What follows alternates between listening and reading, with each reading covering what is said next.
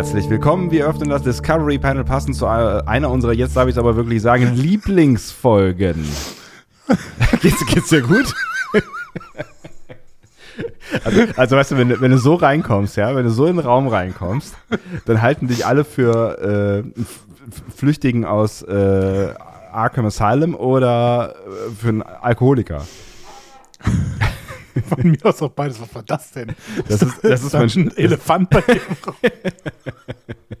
das, ist, das ist mein Stuhl. Ich habe, ich habe einen, einen äh, neuen Stuhl, also einen neuen alten Stuhl. Das ist so ein Drehstuhl aus den 70ern. Und wenn man den, also es ist kein Drehstuhl, aber wenn man ihn dreht, dann macht er so Geräusche hin und wieder. Jetzt macht das Vorführeffekt. Jetzt jetzt natürlich nicht.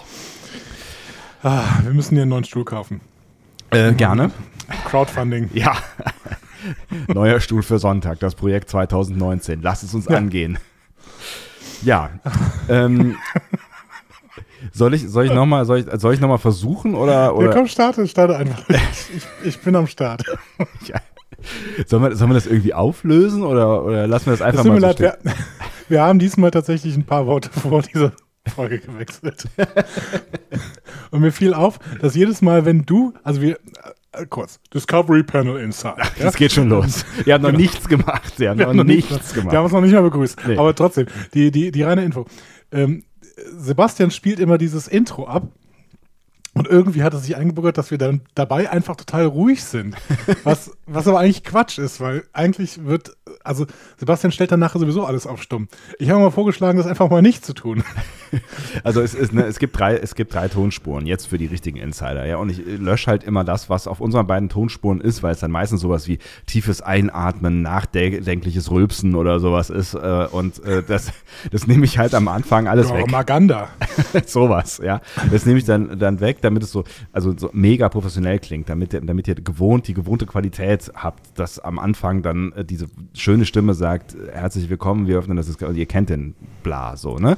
Und äh, ja, man, muss haben wir, dabei, man muss auch dabei gewesen sein wahrscheinlich. Man muss auch dabei gewesen sein. Und diesmal haben wir einfach, also du hast reingelabert eigentlich.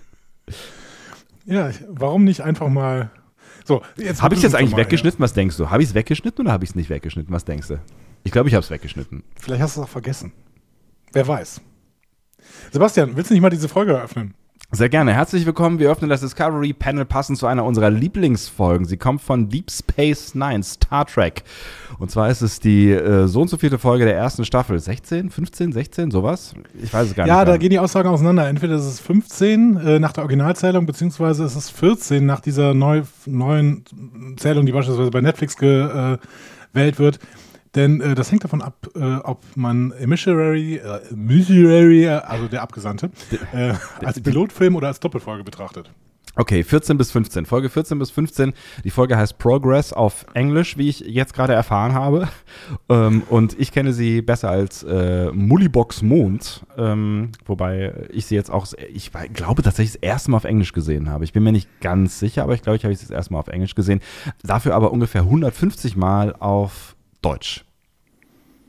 Das ist schön. Auf dem Panel heute. Andreas Dom. Und Sebastian Sonntag. Schön, dass ihr noch nicht abgeschaltet habt. Ihr hättet genug Grund dazu gehabt in den ersten fünf Minuten. Wir reden heute über diese wunderschöne Folge aus ähm, keinem konkreten Grund, außer dem, dass Andy keinen Bock mehr auf TNG hatte. ja, so ich, also ich weiß nicht, ob ich es so sagen würde, aber ehrlich gesagt, also, wir haben ja letzte Woche über Les Landau gesprochen, weil er eben auch ähm, die Folge Family äh, gemacht hat, also Regie geführt hat dort. Mm, und dann habe ich so ein bisschen aufgeführt, was er halt noch so gemacht hat. Unter anderem äh, hier äh, Malibox Mond. Ich glaube, man muss äh, im, im, Deutschen muss man Mullibock sagen, weil ich glaube auch ähm, im, in, der, in der Synchro wird von Mullibock gesprochen, oder? Das weiß ich nicht mehr genau. Weil ich tatsächlich die Synchro diesmal mir nicht angeschaut, angehört habe. Mm. Ähm, nur, beziehungsweise nur an zwei Stellen, weil ich darüber was rausfinden wollte. Ähm, ich will da jetzt aber auch gar nicht zu spitzfindig. Also, ne, das ist heute ja. nicht, die, das ist nicht der Abend, um spitzfindig zu sein. Auf jeden Fall hatte ich das Gefühl, mir fehlt so ein bisschen dieses DS9-Feeling, was doch dann irgendwie ein anderes ist als dieses sterile, professionelle TNG-Ding. Ich wollte noch ein bisschen, bisschen Schmutz unter den Fingern spüren. Geh doch in den Garten, Alter.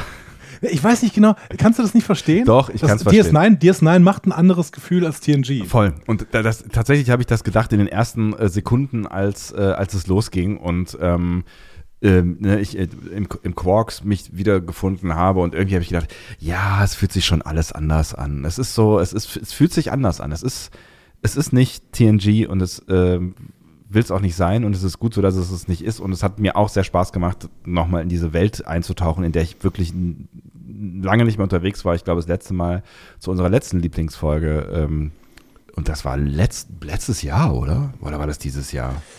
Mm, Ja, dieses Jahr im Frühling. Letztes, das war letztes, ja? Oder? Oh, ich weiß es nicht mehr. Nein, das war letztes Jahr, aber wir hatten äh, In the Pale Moonlight gemacht als allererste Lieblingsfolge. Ja. Aber wir haben auch noch irgendwann mal Discovery, also beziehungsweise wir haben Discovery Panel in Action oder sowas gemacht. Oh, genau, da, Da- haben wir die da- Doppelfolge Dingsbums. Genau. Ja. Also als irgendwie um den Ausbruch des äh, klingonisch-kardassianischen Krieges so ging, so Anfang fünfte oder sechste Staffel so ungefähr. ja. Da haben wir mal irgendwas gemacht. Ähm, aber ansonsten waren wir tatsächlich noch nicht so relativ, noch nicht so häufig auf DS9. Nee, aber auch nicht auf Voyager, das mu- muss man zu, zu unserer oder deren oder der Verteidigung sagen, von wem auch immer. Ja, genau. Ja, zu Voyager werden wir auch nochmal zurückkommen. Aber ich hatte einfach das Gefühl, ich muss nochmal zu DS9 und ich habe es ehrlich gesagt nicht bereut. Das kann ich jetzt schon mal wieder sagen. So viel kann ich auch sagen, ich habe es auch nicht bereut und ich glaube auch tatsächlich, dass es mehr Punkte gibt, an denen wir andocken können zur letzten Folge oder zu dem, über das wir uns unterhalten haben in, der, in unserer letzten Folge, ähm, als man vielleicht, also mit Mann meine ich mich, vorher gedacht haben könnte. Ich. Ähm, aber dazu vielleicht auch sch- später mehr, wenn wir so ein bisschen inhaltlich in diese Folge eingetaucht sind. Ähm, Punkt. Punkt. Punkt. Das ist schön. Das, ja, ich ich habe gerade noch überlegt, ob ich noch was anfüge, aber ich lasse es einfach. Weißt du, das ist so die, man kann auch einfach mal was weglassen. Also das ist so Reduktion. Warum Also, es nicht einfach lassen? warum es nicht einfach lassen? Fragen sich ja immer mehr Podcaster. Richtig. Ähm, ja. Äh, Sebastian, vielleicht bevor wir zu dieser Folge kommen, Andreas, ja, ich bin ganz ohr. der Bernd, der Bernd hat da was Neues gemacht. Der Bernd, Mensch, der Bernd, der ist, ich glaube, der hat immer noch ein bisschen schlechtes Gewissen wegen diesem, diesem Homepage, äh, äh, MP3-Feed, Dingsbums, Podcast-Desaster. Ähm, ja, ich glaube, ich glaube, er wollte jetzt nochmal zeigen, dass er schon auch ein bisschen was kann. ja, und das hat er gezeigt, finde ich. Also ich finde äh, sehr, sehr äh, tolle Nummer. Hast du den eigentlich in Äh. letzter Zeit mal gesehen? Geht's ihm gut? Nö, ich habe den noch nie gesehen. Ja. Weil der wohnt hier im Keller. Also, Aber du, Ahnung. du hast den doch, du hast, also ich meine, das ist Ja, wie dein, gesagt, aber der, äh, keine Ahnung, was habe ich mit den Dienstboten zu tun? Der, der ist irgendwo auf einer anderen Ebene. Also eigentlich versuchen also wir physisch und nicht psychisch, ne? Zu, ja, natürlich. Wir suchen, versuchen uns eigentlich nicht zu begegnen. Ja, ja, ich verstehe, ja. So, ne? also, Aber, äh, egal, bevor wir da jetzt irgendwie in ihr habt Details Downton Abbey geguckt, ungefähr ist das, ungefähr so ist das hier. auf jeden Fall, das ist keine Lüge, und auf jeden Fall ähm, hat, hat er Großartiges geleistet. Er hat nämlich einen Anrufbeantworter ins Leben gerufen, wie ihn sonst nur ähm, höchst erfolgreiche private und öffentlich-rechtliche Senderfamilien besitzen. Exakt. Ja, also ihr könnt uns jetzt anrufen und auf den Anrufbeantworter sprechen, uns quasi Nachrichten dalassen und ähm, die können wir dann quasi hier auf dem Panel theoretisch besprechen. Ja, exakt. Also was heißt theoretisch? Das ist auch äh, Wir, korrekt. es, So. ist, es, ist, es, ist noch, es steht noch eine rechtliche Frage im Raum, weil ähm, ich glaube, Bernd äh, und auch keiner von uns hat jemals jemanden darauf aufmerksam gemacht, dass, wenn da jemand drauf spricht auf diesen Anrufbeantworter, dass wir das dann möglicherweise veröffentlichen in Form unseres Podcastes. Ich bin mir nicht sicher, aber tatsächlich, also äh, ich weiß nicht, ob du es mitbekommen hast, wir haben schon eine Nachricht und ach, ach, echt? da, da stellt sich jetzt die Frage, veröffentlichen wir die jetzt? Weil diese Person vermutlich nichts davon wusste, ähm, dass wir sie veröffentlichen werden, sich aber möglicherweise das hat denken können. Also es gibt ja so dieses implizite Dingsbums. Ne? Also wenn ich jetzt zum Beispiel ähm, hier, wir, wir Radiofritzen, ne? wenn, wenn, wenn ihr jetzt in der Fußgängerzone unterwegs seid und dann kommt so ein, so ein Radiofritze auf euch zu mit so einem Mikro in der Hand und fragt euch, welches Eis esst ihr denn im Frühling besonders gerne? Und ihr sagt sowas wie Basilikum Kirsche, dann könnt ihr davon ausgehen, weil ihr verstanden habt, dass wenn ich Sätze in ein Mikrofon sage, die möglicherweise dann veröffentlicht werden, so, also das ist so ein, so ein implizites Dingsbums, also implizite Einverständniserklärung, ohne dass der Reporter fragen muss, darf ich hier Basilikum Kirsche nachher irgendwie ausspielen im Radio, so. Aber das, Das mit, dem, das mit dem Anrufbeantworter ist ja nochmal eine andere Kiste. Ne? Also ich gehe ja nicht davon aus, dass wenn ich auf einen Anrufbeantworter spreche, dass das dann impli also auch nicht bei einem Anrufbeantworter von einem Podcast, oder? Oder vielleicht doch? Wie entscheiden wir das jetzt? Also wir werden jetzt so schnell kein Feedback dazu bekommen. Hm. Wer hat uns denn geschrieben?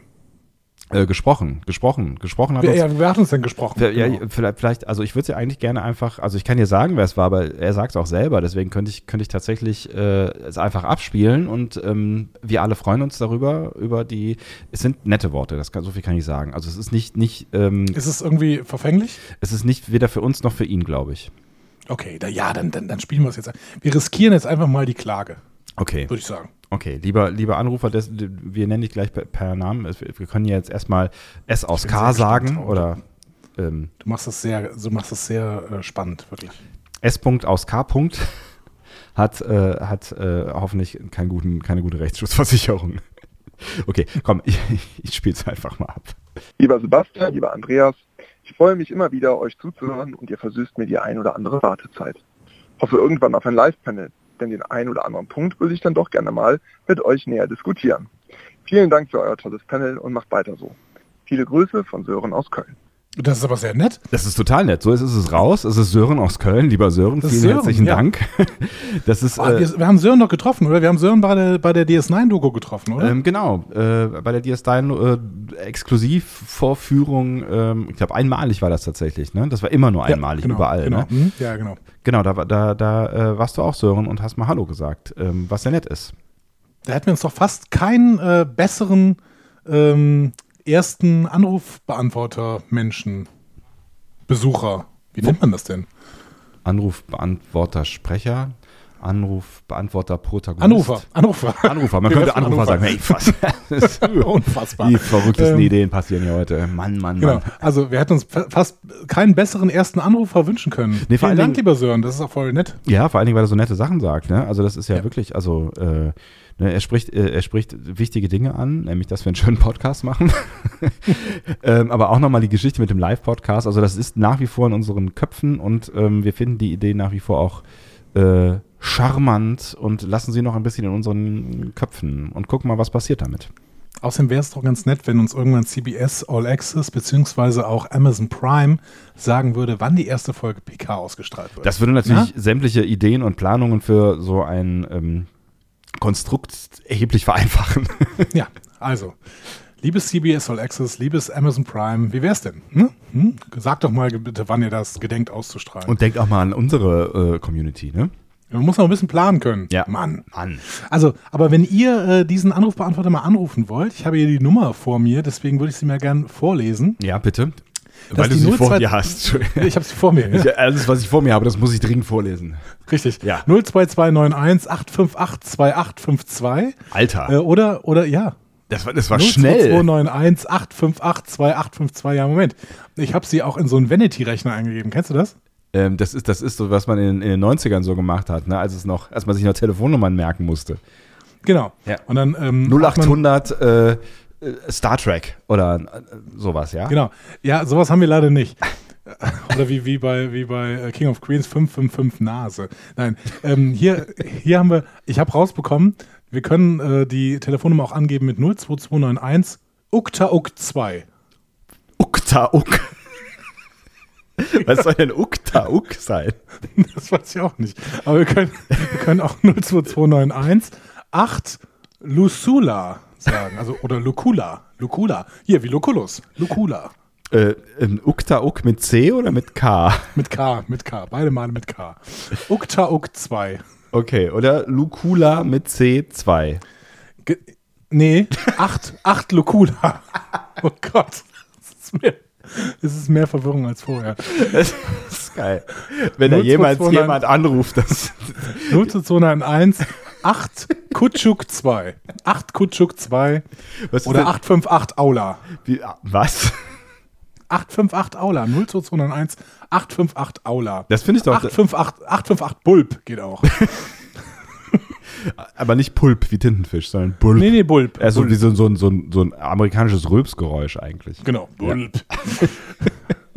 Also, oder ich, ich, finde, ich finde immer noch 02291, Ukta Uk 2 kann man sich am besten merken. Ukta Uk klingt irgendwie wie so, wie so, so also auf so einer Star Wars-Sprache. Ja, genau. Ukta Uk 2. So, Disclaimer, das war schön. Disclaimer, Disclaimer, Disclaimer, ja, Disclaimer. Disclaimer. Liebe verehrte du hast irgendwelche rechtlichen Sachen und sowas, ne? Bei anwesenden äh, Podcast-Hörerinnen und Hörer solltet ihr euch überlegen, eine Sprachnachricht auf diesem gerade genannten Anrufbeantworter zu hinterlassen, ist die Wahrscheinlichkeit hoch, dass dieses Audiomaterial, was ihr dann produziert, ausgestrahlt und veröffentlicht wird im Podcast Discovery Panel. Bitte erklären Sie sich jetzt damit einverstanden, indem Sie Ihr Eingabegerät zweimal grob schütteln. Es ist gut, dass du das vorher eingesprochen hast. Das hat uns wirklich sehr viel erleichtert. Ja, ist alles live. Live, live, live. Live ist live. Du verrätst dein Alter. So. Entschuldigung. Und machst dich älter, als du bist. Aber deutlich. So, 02291 Okta Uk 2. Äh, wenn ihr dann demnächst uns mal ein Audio-Feedback geben wollt. Disclaimer: Dieses Audio wird ausgestrahlt, ausgestrahlt, Dankeschön. ausgestrahlt. Wir, wir haben auch einiges an Feedback Disclaimer, bekommen. Disclaimer www.discoverypanel.de. Aber um diesen Feedback-Blog jetzt nicht zu groß zu machen, würde ich sagen, ähm, das machen wir beim nächsten Mal. Wir müssen ja so oder so vielleicht bei Gelegenheit nochmal eine News- und Feedback-Folge einschieben, wobei es fast noch ein bisschen zu früh ist. Ne? Aber ja, genau, Richtung Oktober. Aber ähm, im September hatten wir noch keine, oder? Doch, wir hatten ja eine September-Folge. Ah, genau. Stimmt, wir waren sehr früh dran, das ist es, genau. Ja, aber wir können ja trotzdem nochmal auf Feedback eingehen. Du hast völlig recht. Bis, bis Oktober ist ja, wer weiß was bis Oktober. Meine Herren. Aber ich ähm, habe jetzt richtig Lust, über die Folge zu reden. Ja, ich auch. Also lass uns das doch einfach ohne weitere Umschweife nach geschmeidigen 18 Minuten einfach schnell tun. Das ist wunderbar. Sebastian, wir sprechen über Progress. Tatsächlich habe ich mich auch nicht daran erinnert, dass diese Folge tatsächlich Progress heißt. Ist ein komischer Titel, wenn man nach, darüber nachdenkt, oder? Ja, ich habe sie in den letzten Wochen, glaube ich, auch irgendwann mal Malibox Moon genannt. was einfach nur Schwachsinn ist. Aber ähm, oder der übersetzte deutsche Titel, also so der übersetzte deutsche ja. Titel. Aber ich meine, einen englischen Titel nicht zu nehmen, dafür den deutschen zurück zu übersetzen, ist äh, ziemlich bekloppt. Ähm, ja, oder halt einfach Unwissen. Ne? Ich habe da ein bisschen drüber nachgedacht und finde diesen Titel mehr und mehr, je mehr ich drüber nachdenke, ziemlich genial. Progress? Ja. Ich habe da nicht so lange drüber nachgedacht, weil ich tatsächlich eben erst äh, das realisiert habe. Ich habe die Folge auf Netflix geguckt und auf Netflix stehen ja immer die ähm, deutschen Episodennamen. Und da ich die Folge ja, wie ich eben schon gesagt habe, bisher nur auf Deutsch gesehen habe, war mir die Folge unter Mullibox Mond halt bekannt. Ähm, lass mich mal drüber nachdenken. Progress. Also, also zuerst, ohne jetzt, ja, ja. Ich finde, ja, nee, so, so im, im, ersten, im ersten Moment, ähm, du wirst mich ja dann gleich eh, also wirst, wirst mir ja widersprechen, ähm, aber im ersten Moment denke ich irgendwie sowas wie, ähm, es, es beschränkt die Folge auf das, worum es überhaupt gar nicht geht im Kern. Also wenn ich jetzt an Fortschritt denke, dann könnte man sagen, okay, diese, ihr habt ja alle gesehen, die Folge, ne? Ähm, diese Geschichte ähm, mit den, dem Mond anzapfen, um äh, daraus Energie zu gewinnen für Hunderttausende von Menschen, damit sie im Winter nicht frieren können. Klar, das ist, ne, das ist vielleicht so eine Art von Fortschritt. Ähm, also der Fortschritt sorgt dafür, dass dieser Mond geräumt werden muss und dass Malibok äh, den äh, Mond verlassen muss. Aber das, ja, irgendwie ist es, das wäre eine, eine Assoziation, die ich nicht so geil fände. Aber du hast bestimmt noch mehr äh, gefunden, sonst würdest du sie jetzt nicht feiern. Nee, ich wollte tatsächlich, tatsächlich in diese Richtung gehen, aber ja. ich habe es dann sofort ein bisschen weiter interpretiert. So, so Adorno-Horkheimer-mäßig. Oh. Äh, die Dialektik des Fortschritts, so ein bisschen. Ah, das und, meinst du. Und das mhm. ist, finde ich, das Thema, was hier die ganze Zeit mitschwingt. Ne? Du, ja. Das Fortschritt, ähm, und wir sehen ja, es, es gibt ja hier eigentlich keinen Bösen in dieser Geschichte. Nee. Also, ne? also vielleicht kann man sagen, ja, irgendwie dieser Verwalter, der ist ein bisschen, der drückt ein bisschen drauf, aber der drückt ja drauf, weil es ähm, Bajor endlich wieder gut gehen soll. Und ich finde, deswegen ist das Thema, was hier, was hier die ganze Zeit im Hintergrund wabert, wir haben die Dialektik des Fortschritts in der bajoranischen Gesellschaft und wir haben die Dialektik des Fortschritts in Kiras Biografie. Hm. Stimmt, das ist, das ist eigentlich ganz geil. Und natürlich am Ende dann auch der, der The Price You Pay, pay, pay äh, der, der Fortschritt in, im Leben von Malibok, der äh, vielleicht auch ein Rückschritt ist, das weiß man nicht so genau, ne? Ja. Also je mehr ich drüber nachdenke, desto, desto besser finde ich diesen Titel tatsächlich. Hm. Ja, ist ungewöhnlich. Ich finde das ungewöhnlich, aber jetzt, wo, wo, wo, wo wir drüber sprechen, ähm, das stimmt schon. Also diese Dialektik ist natürlich eine, eine ziemlich äh, spannende, die da am Ende hintersteckt. Und ähm, was ich ganz spannend fand auch, ist, dass du gerade gesagt hast, wir haben keinen Bösen. Ne? Also es ist halt ja, es ist halt irgendwie. Ich meine, wir sind dann wieder so, so ein bisschen bei der Frage, ist das das, das Glück des Einzelnen äh, es wert zu opfern für das Glück von vielen? Ne? Und das ist eine schwierige Frage nach wie vor. Wobei es halt in dem Punkt jetzt nicht darum geht, ob ich mein Leben opfere für das Leben von vielen anderen. Ne? Es geht halt eigentlich nur um, nur in Anführungszeichen, um, um meinen Umzug. Ähm, aber dann ist halt die Frage. Wir werden, ne? ja. wir werden an verschiedenen Momenten, glaube ich, in dieser Folge nochmal auf diese Frage zurückkommen. Mhm. Ähm, ich würde uns vielleicht erstmal langsam in, in, diese Folge bewegen, damit wir auch so ein bisschen den, den Kontext aufbauen können. Ich finde das gut, aber ja, diese Frage kann man ja vielleicht auch mal im Hinterkopf behalten und auch die, Auf jeden die, Fall. äh, die Frage, ähm, weil ich das, weil das auch eine Frage war, die ich, die ich mir dann so zwischendurch äh, gestellt habe und ähm, deswegen meinte ich eben auch, wir können eigentlich ganz gut an das andocken, wo wir beim letzten Mal waren, nämlich die Frage, inwiefern ist das eigentlich eine Science-Fiction-Geschichte? Ja, Können wir ja auch mal im Hinterkopf halten. spannend. Äh, genau. Ich äh, glaube, das ist eine, ähm, ja. ich meine, das war- das später, war- spä- ne? später. Das war, das war, das war ja, äh, wenn ich es richtig äh, erinnere, sogar Gene Roddenberry, der sich aufgeregt hat über Family, richtig? Ja, wo, also Michael Piller hat gesagt, das ist keine Ah, genau, Michael Piller war. Genau, der hat es geäußert, ja. Roddenberry hat sich aufgeregt, wir wissen aber nicht genau worüber. Hm. Deswegen möchte ich das jetzt Roddenberry nicht unterstellen. Nee, das ja. Wir müssen auch vielleicht mal darüber reden, was Science Fiction überhaupt ist. Aber ähm, können, wir, können wir ja gleich alles mal machen. Ich würde ich würd mal kurz äh, das Team hinter der Folge besprechen. Sehr gerne. Ähm, zwei, zwei sehr bekannte Namen, die uns auch schon begegnet sind. Ähm, nämlich einerseits Peter Allen Fields. Ähm, das ist ein super interessanter Autor, der hier das Drehbuch geschrieben hat. Mhm. Ähm, kannst du dich erinnern, wann er uns begegnet ist? Tatsächlich gerade nein, aber du weißt ja, wie das ist mit mir und Namen. Der ähm, hat extrem viele DS9-Bücher geschrieben, aber auch ein paar TNG-Bücher. Mhm. Und jetzt mal ein Auszug seiner Drehbücher. Ja? TNG, The Inner Light. Da sind wir wieder. Da sind wir wieder. In DS9, diese Folge natürlich, dann beispielsweise die Folge Duett Mhm. oder Duel. Ich weiß nicht genau, wie das äh, Englisch ausgesprochen wird, aber ist mein, meine englische Aussprache dann irgendwo zu schlecht. Ähm, das ist die Folge, äh, die auf Deutsch der geheimnisvolle Maritza heißt. Ah, ja. Ne?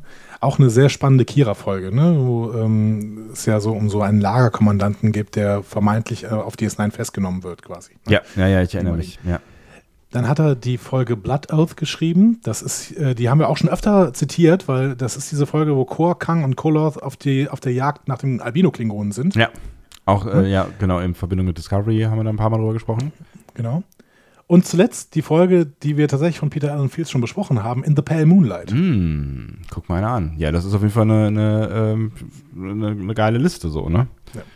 Dazu hat er noch äh, Loaxana Treu ähm, quasi eingeführt Mhm. in TNG, hat zwei Folgen mit ihr ähm, im Zentrum geschrieben. Vielen Dank. Und ja, aber grundsätzlich, also das liest sich teilweise wie ein Best-of von äh, TNG und DS9. Hm, das stimmt. Und, Loxana ist, ja auch ein, eigentlich ein ganz, ganz geiler äh, Charakter. Sie, sie ist halt nervig angelegt, aber sie funktioniert halt ziemlich gut. Ja, genau. Ja, genau. Also sie ist genauso angelegt, wie sie dann auch im Endeffekt funktioniert. Genau, ja.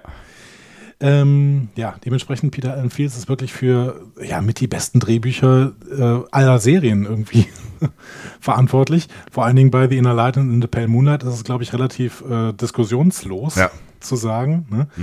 Ähm, ja, leider ist er am 19. Juni gestorben. Dieses Jahr, ah ja. Dieses Jahr. Hm. Mit 84, 84 Jahren. Na ja, das ist ein gut. stolzes Alter. Ja, Ähm, aber ähm, ja, schade trotzdem. stimmt. Ira Stephen Beer hat äh, auf Twitter einen sehr, sehr schönen Nachruf geschrieben. Das kann man sich vielleicht auch mal googeln. Eventuell können wir es auch verlinken. Mhm. Warum eigentlich nicht? Ja, und die Regie hat geführt Les Landau. Darüber haben wir letzte Woche schon gesprochen und auch an ein paar anderen Stellen. Eben sehr, sehr erfahrener und sehr viel beschäftigter ähm, Regisseur Mhm. bei Star Trek. Jo. Okay. Wir haben also ein sehr erfahrenes und sehr hochdekoriertes Team. Mhm. Ähm, die Folge selber ist tatsächlich bei Kritikern nie so richtig gut weggekommen. Mhm. Wir haben das ja auch gemerkt, als wir angekündigt haben, diese Folge zu besprechen. Ne, da war es durchaus unterschiedlich. Manche sagen, ja, tolle Folge, vielleicht eine der besten von Star Trek. Ähm, weiß auch nicht, ob wir so weit gehen würden, aber ähm, andere sagten auch, ja, keine Ahnung, habe ich jetzt mir nochmal angeschaut und ähm, war schon relativ langweilig. Wenn man auf IMDb schaut, das finde ich ganz spannend, ist sie äh, unter den DS9-Folgen die 144 äh, bestbewertete. Also äh, auf Platz 144 quasi. Auf Platz 144 von 173. Hm. Ja, ist nicht so richtig gut. Das ist ziemlich schlecht Ja. sogar tatsächlich. Es ist Ähm, ganz interessant, ja. Aber Auf der anderen das, Seite ist ja. sie überdurchschnittlich für die erste Staffel. Hm. Das muss man auch sagen. Ja, aber das ist, ne, das ist am Ende echt auch so, so eine, so eine, so, so eine Geschmackssache. Ne? Also jetzt, ich finde, das hat man auch total am Feedback ähm, zu Family gemerkt, wo ihr sehr unterschiedliche Sachen auch geschrieben habt, so oder einfach kurz gefeiert habt, dass wir die Fol- Folge gesprochen haben oder dass es diese Momente in der Folge gibt, die wir auch gefeiert haben oder es total gehatet habt. Also das ist auch so eine Folge, wo ich mir gut vorstellen kann, also jetzt ähm, äh, Progress, dass, dass der ein oder andere vielleicht da keinen Zugang zu findet. Ja, voll. Und das ist völlig, das, das finde ich halt auch fein. Also das ist, äh, das ist ja völlig in Ordnung. Es ist halt keine, äh, ja, es ist, eigentlich ist es eine kleine Folge. Es ist so eine kleine Folge. So eine, so eine kleine, Genau. eher unauffällige Folge. Aber ja, Punkt. Ja, es ist eine sehr kleine Folge auf jeden Fall, Ja. aber ich möchte trotzdem, ich, ich hoffe trotzdem, dass ich am Ende unserer Folge hier Mhm. klar gemacht habe, warum es für mich trotzdem eine Lieblingsfolge ist. Mhm. Wir werden sehen. Wir werden sehen. Dann starten wir mal voll rein in die erste Szene. Sehr die. Frage an dich, mit wem spricht Quark hier? Ich habe keine Ahnung. Der spricht mit Broik. Wer ist das? Das habe ich mich auch gefragt. Dann habe ich mir, ich das mal angeguckt. Ich hätte schwören können. Ich hätte wirklich schwören können. Und ich habe DS9 viermal gesehen. Ja. Ne? Und zwar von Anfang bis Ende. Und dann einzelne Folgen immer noch mal. Ich hätte schwören können, dass in, im Quarks kein anderer Ferengi als Rom arbeitet und ab und zu Nog. Hätte ich auch geschworen, ja. Tatsächlich arbeitet auch Broik da und spielt in 80 Folgen mit. Was? 79 mal DS9 und einmal Voyager, also natürlich äh, im Pilotfilm von Voyager. ja. Aber Hammer. Das ist ja Hammer. krass. Das äh, war mir völlig unklar, dass, dass da ein äh, Ferengi namens Broik mitspielt. Wie wird man geschrieben? B-R-O-I-K. B-R-O-I-K. Ich weiß auch nicht mehr genau, ob er in der Serie überhaupt mit Namen angesprochen wird, aber wahrscheinlich schon. Ich meine, vielleicht kommt der Name auch irgendwie aus, aus den Credits oder so, aber keine Ahnung. 80 Folgen. Der ist die gesamte Serie, sitzt er im Quark und Quarks und hilft darum. Das ist einfach- das ist echt Habe ich völlig ignoriert, den Typen. Ja, ich auch. Quark konnte ihn auf jeden Fall nicht ignorieren, denn er hat vergessen, die äh, Lieferung der Yamok-Soße zu stornieren. Äh, diese Yamok-Soße, davon haben sie jetzt 5000 Packungen rumliegen. Mhm. Das Blöde ist, nur die Cardassianer können das Zeug aushalten. Ja, weil es so krass scharf ist. Ja, irgendwie so. Ja. ne? Also, Oder würzig. scharf Oder, ja. Ja, wahrscheinlich sehr würzig, Mhm. genau. Ähm, ja, da hört Nock dann genau zu ähm, und sieht es irgendwie als Chance und äh, Jake versteht es nicht. Mhm. Ne, Die spielen nämlich da gerade Karten im Box. Ähm, ich, vielleicht, vielleicht feiere ich auch bestimmte Aspekte dieser Folge zu sehr ab, aber ich finde auch hier total schön, dass hier im Hintergrund noch einmal kurz so die Veränderung deutlich wird, die in der ersten Staffel halt mit DS9 passiert. Ne? Dass hier irgendwie klar ist, ja, DS9 ist eigentlich eine kardassianische Station und die Kardassianer waren bis vor kurzem da und jetzt sind sie es eben nicht mehr. Das hat aber eben auch Auswirkungen, zum Beispiel, dass äh, das falsche Essen bestellt wird, ne, was jetzt halt nicht mehr rübergeht. Ne? Das klingt, es klingt total banal, ne? aber ich finde das total wichtig, dass die Welt weiter lebendig irgendwie Mhm. bleibt, mit Konsequenzen auch gezeigt wird. Und für mich war ich sofort halt wieder in der Welt, äh, in der ich war, als ich DS9 das erste Mal gesehen habe, als kleiner Sebastian, als ich das Wort Jamok-Soße gehört habe. ja. Es, war- es war irgendwie, es ist so, das, ja, keine Ahnung, es war so. Es ist echt so eine dieser Folgen, die ich gefühlt 500 Mal gesehen habe. Und ähm, ja, das ist so, ein- so, das war so ein Nachhausekommen, so, ach ja, schön, wieder da. Jamok-Soße. Ja, Bei TNG haben sie nie über Yamok-Soße geredet. nein. Übrigens, ähm, Quark, hat ja, Quark behauptet ja, dass Cardassianer äh, die einzigen sind, die Yamok-Soße vertragen können. Ja. Ähm, in äh, The Way of the Warrior, ähm, da bestellt Bashir für ihn und O'Brien Yamok-Soße. Ach, Ja, also offensichtlich ähm, vertragen auch, vertragen auch Bashir und O'Brien das. boah, die sind einfach harte Hunde. Sind sie Ich würde ja dich eh. gerne noch, ich dich gerne noch fragen, ähm, Nog sagt ja, ihn kribbelt es in den Ohren. Ne? Ja. wir kennen die Ferengis ja mit der Zeit, so ein bisschen, also die Ferengi kennen wir ja mit der Zeit so ein bisschen mehr. Wofür ist das denn nochmal das Äquivalent? Wenn man mal drüber nachdenkt. Ähm, naja, ich meine, äh, die Ohren sind ja schon auch so eine Art äh, sehr große erogene Zone. Ähm, deswegen ist das immer so ein bisschen, aber ich meine, die Ohren klingen ja schon auch immer dann, wenn es um Kohle geht. Ne? Also das ist, äh, ist ja schon auch äh, stringent gezeigt. Meinst du, wenn Jack das Äquivalent ausgesprochen hätte, als es nachher um das Land geht, ne, wenn dann, dann passiert Jack ja was ähnliches, meinst du, dann hätten eine Jugendfreigabe bekommen? Du denkst zu viel an dieser Stelle, glaube ich. Du denkst zu viel. Entschuldigung. Nun gut. Gut. Dann gehen wir mal in die A-Handlung. ja, bitte. Ähm, da geht es nämlich um ähm, Energieprobleme. Also Bajor ist ja jetzt befreit worden von den Kardassianern und vielleicht äh, ist bei diesem Bürgerkrieg, der dann quasi zwischendurch ausgebrochen ist, ne, äh, auch einiges kaputt gegangen. Auf jeden Fall ähm, Wahrscheinlich sogar. Ne? Also ich, Ja. die Kardassianer haben ja mit einer ziemlichen Gewalt versucht, diesen Planeten äh, zu, zu erobern. Also ich kann mir gut vorstellen, dass da sehr viel in Schutt und Asche lag. Ja, der war ja relativ lang besetzt. Ne? Also Ja. Malibok erzählt ja, dass er äh, 40 Jahre schon auf diesem Mond ist Ja. und damals schon vor den Kardassianern geflüchtet Mhm. ist. Das heißt, ähm, ja, er war sehr, sehr lang besetzt. Das wissen wir jetzt zu diesem Zeitpunkt schon. Ja. Ähm, Ist halt die Frage. jeden Fall, ja, ist ja. halt die Frage, was, was während der Besetzung, ähm, was während der Besetzung die Kardassianer da äh, gemacht haben. Also die werden ja auch irgendeine Art von Infrastruktur gebraucht haben. Aber offensichtlich ähm, fehlt es da irgendwo an Energie.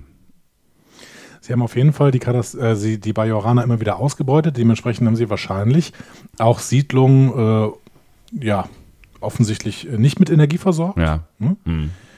Denen fehlt jetzt an Energie und die versuchen deswegen große Infrastrukturprojekte in, an den Start zu bringen. Und hier soll ähm, der geschmolzene Kern eines Mondes, des, des Mondes Gerardo, Mhm. ähm, angezapft werden zur Energiegewinnung. Und das scheint auch ein ordentlich äh, lukrativ zu sein. Also lukrativ ist das falsche Wort. Also eff effizient, effektiv, beides vielleicht. Ähm, weil er davon gesprochen wird, dass hunderte Tausende äh, von Menschen dann einen warmen Winter haben werden. Genau. Und der Magmadruck ist auch groß genug, das mer- merken Sie gerade. Der Minister, der das durchführen soll, also der die Über Überaufsicht hat, ist eigentlich sehr, sehr nervös, Minister Toran. Ja. Hm? Entschuldigung, das war der Ähm, Stuhl wieder. Wir, wir glauben die alle. Es klingt so ein bisschen, als hätte ich auf eine, auf, auf eine Katze getreten oder so. Oh Gott. Sag doch sowas nicht. Äh, Egal, Spaß für einen. Shitstorm. ähm, ja, also er ist sehr nervös und deswegen macht er alles ein bisschen kirre.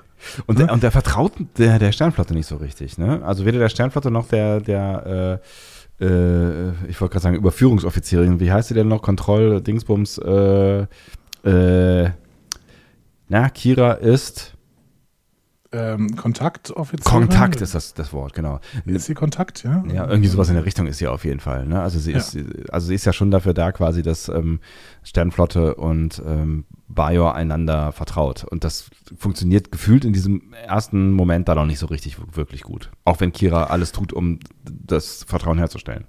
Genau. Sie sagt dann nämlich sofort, okay, wir gehen jetzt bald auch wieder auf Streife quasi. Mhm. Ne? Wir gucken uns das erstmal genau an. Ähm, ich habe mir übrigens sagen lassen, dass das physikalisch nicht möglich ist, was da gezeigt wird. Also, dass, ähm, dass ähm, Bajor mehrere Monde mit äh, normaler Atmosphäre und Schwerkraft hat, das ginge nicht. Ah, okay. Habe ich mir sagen lassen von Physikern. Mhm. Äh, Weil die Monde müssten dafür so groß, dicht, massiv sein, dass sie dann Bajor nicht einfach umkreisen würden, ähm, sondern irgendwie so, ein, so eine Art Cluster bilden würden und dementsprechend es auch Kollisionen von Monden geben würde und dann wäre äh, wären große Unglücke passiert und die Welt würde so nicht mehr existieren. Okay. Gut, aber das nur nebenher. Ja, mein Gott, das ist ja Science Fiction. Genau, Kira und Dex gehen dann auf die Inspektion über den Mond, Mhm. ähm, um sicherzustellen, dass es kein Leben gibt. Denn der Mond sollte ja evakuiert werden, äh, weil dieses Verfahren für die Energiegewinnung, also das ist ja quasi Erdwärme, ne, sowas in der Art, Ja. ähm, das setzt irgendwelche Gase frei und macht den Ort dann relativ unbewohnbar. Ja. Ne? Das heißt, alle müssen weg, beziehungsweise eigentlich gehen davon aus, dass alle schon weg sind. Genau. Ähm, und dann haben sie so ein seltsames Gespräch über ein Fable, was Dex offensichtlich für Morn entwickelt hat, der sie zum Essen eingeladen hat. Und sie schwärmt von ihren sieben Stirn, äh, von seinen äh, sieben Stirnhaaren oder sowas in der Richtung. Genau. Und ähm, Kira guckt ungefähr so, wie wir in diesem Moment gucken. So. Oh, okay. Free. Aber sie lässt das dann auch einfach mal stehen ja. ne? und sagt, okay, äh, shit, der Computer zeigt hier humanoides Leben an, ähm, in so einem Sektor, in dem niemand mehr sein sollte. Ähm, ich ich lasse mich da mal runterbeamen. Was ich auch ganz geil finde, weil ich meine, sie weiß ja in dem Moment überhaupt gar nicht, was Phase ist, so, ne? Und ähm, geht da mal eben allein runter. Aber gut, ich meine, die wahrscheinlich haben die gesehen, da sind irgendwie drei Lebenszeichen. Ja, aber trotzdem, das könnte ja alles möglich sein. Ne? Sie könnte in den Hinterhalt geraten oder was auch immer. Also es ist, äh, ich fand es auf jeden Fall mutig, da einfach mal eben runter zu fliegen. Äh, ja, es war mutig, aber ich meine, sie muss ja auch Initiative ergreifen. Ja. Und sie, sie ist, glaube ich, schon in der Bringschuld. Und sie versucht irgendwie schon, das Ganze so zu regeln, dass Minister Turan irgendwie nichts davon ähm, bekommt, ja ja nichts davon mitbekommen ja. und vor allen Dingen zufrieden ist. Ja. Also, dass, das, dass er möglichst da aus der gesamten Nummer rausbleibt und es irgendwie äh, läuft. Mhm. So, ne? mhm. Sie versucht, sie versucht es hinzubekommen, dass es läuft. Ähm, aber tatsächlich gerät sie ja quasi in den Hinterhalt. Ne? Sie findet sich vor so einem Haus wieder und da stehen zwei Bajoraner, die sie mit Heugabeln bedrohen. Mhm. So ein bisschen, als wäre sie in die Vergangenheit gereist. Schon ein bisschen so, ne? Mhm. Und dann gehen wir ins Intro. Auch nochmal schön. Lange nicht mehr gesehen. Ja, hat sich, hat sich auch schön angefühlt. Ich weiß nicht, geht es euch auch so? Geht es euch auch so, dass sich DS9 wirklich ganz anders anfühlt als TNG? Hm.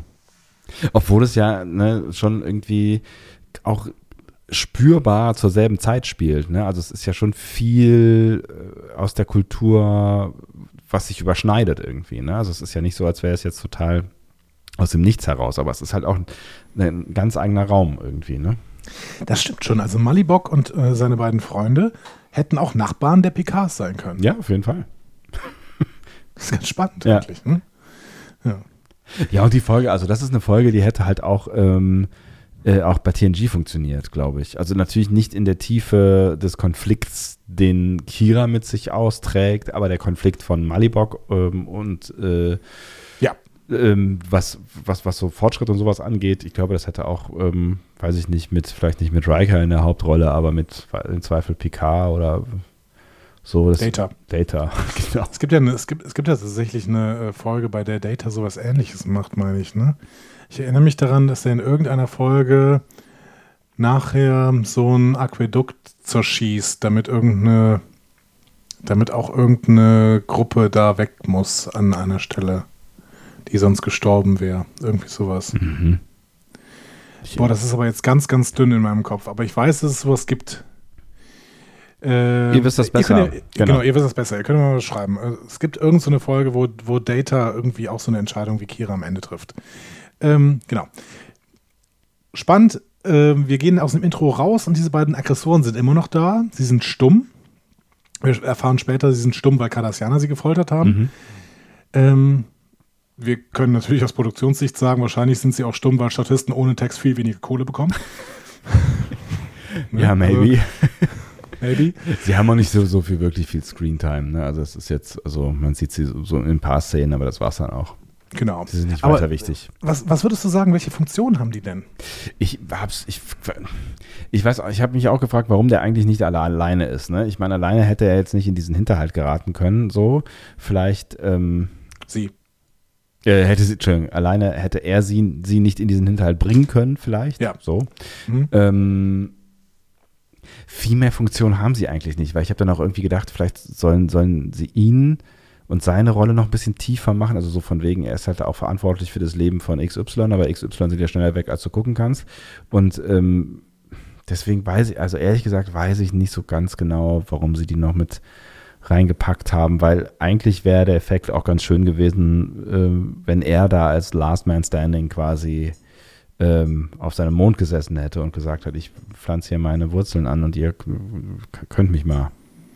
Ich habe mir überlegt, ob eventuell durch die beiden klarer wird, was die Cardassianer eigentlich für grausame Schweine waren, als sie äh, Bajor besetzt hatten. Hm. Weil im Endeffekt, du siehst den Malibok, der da auf seinem Mond wohnt und irgendwie äh, seine, seine Wurzeln und seine Katapotbohnen da anbaut, dem geht es ja eigentlich ganz gut.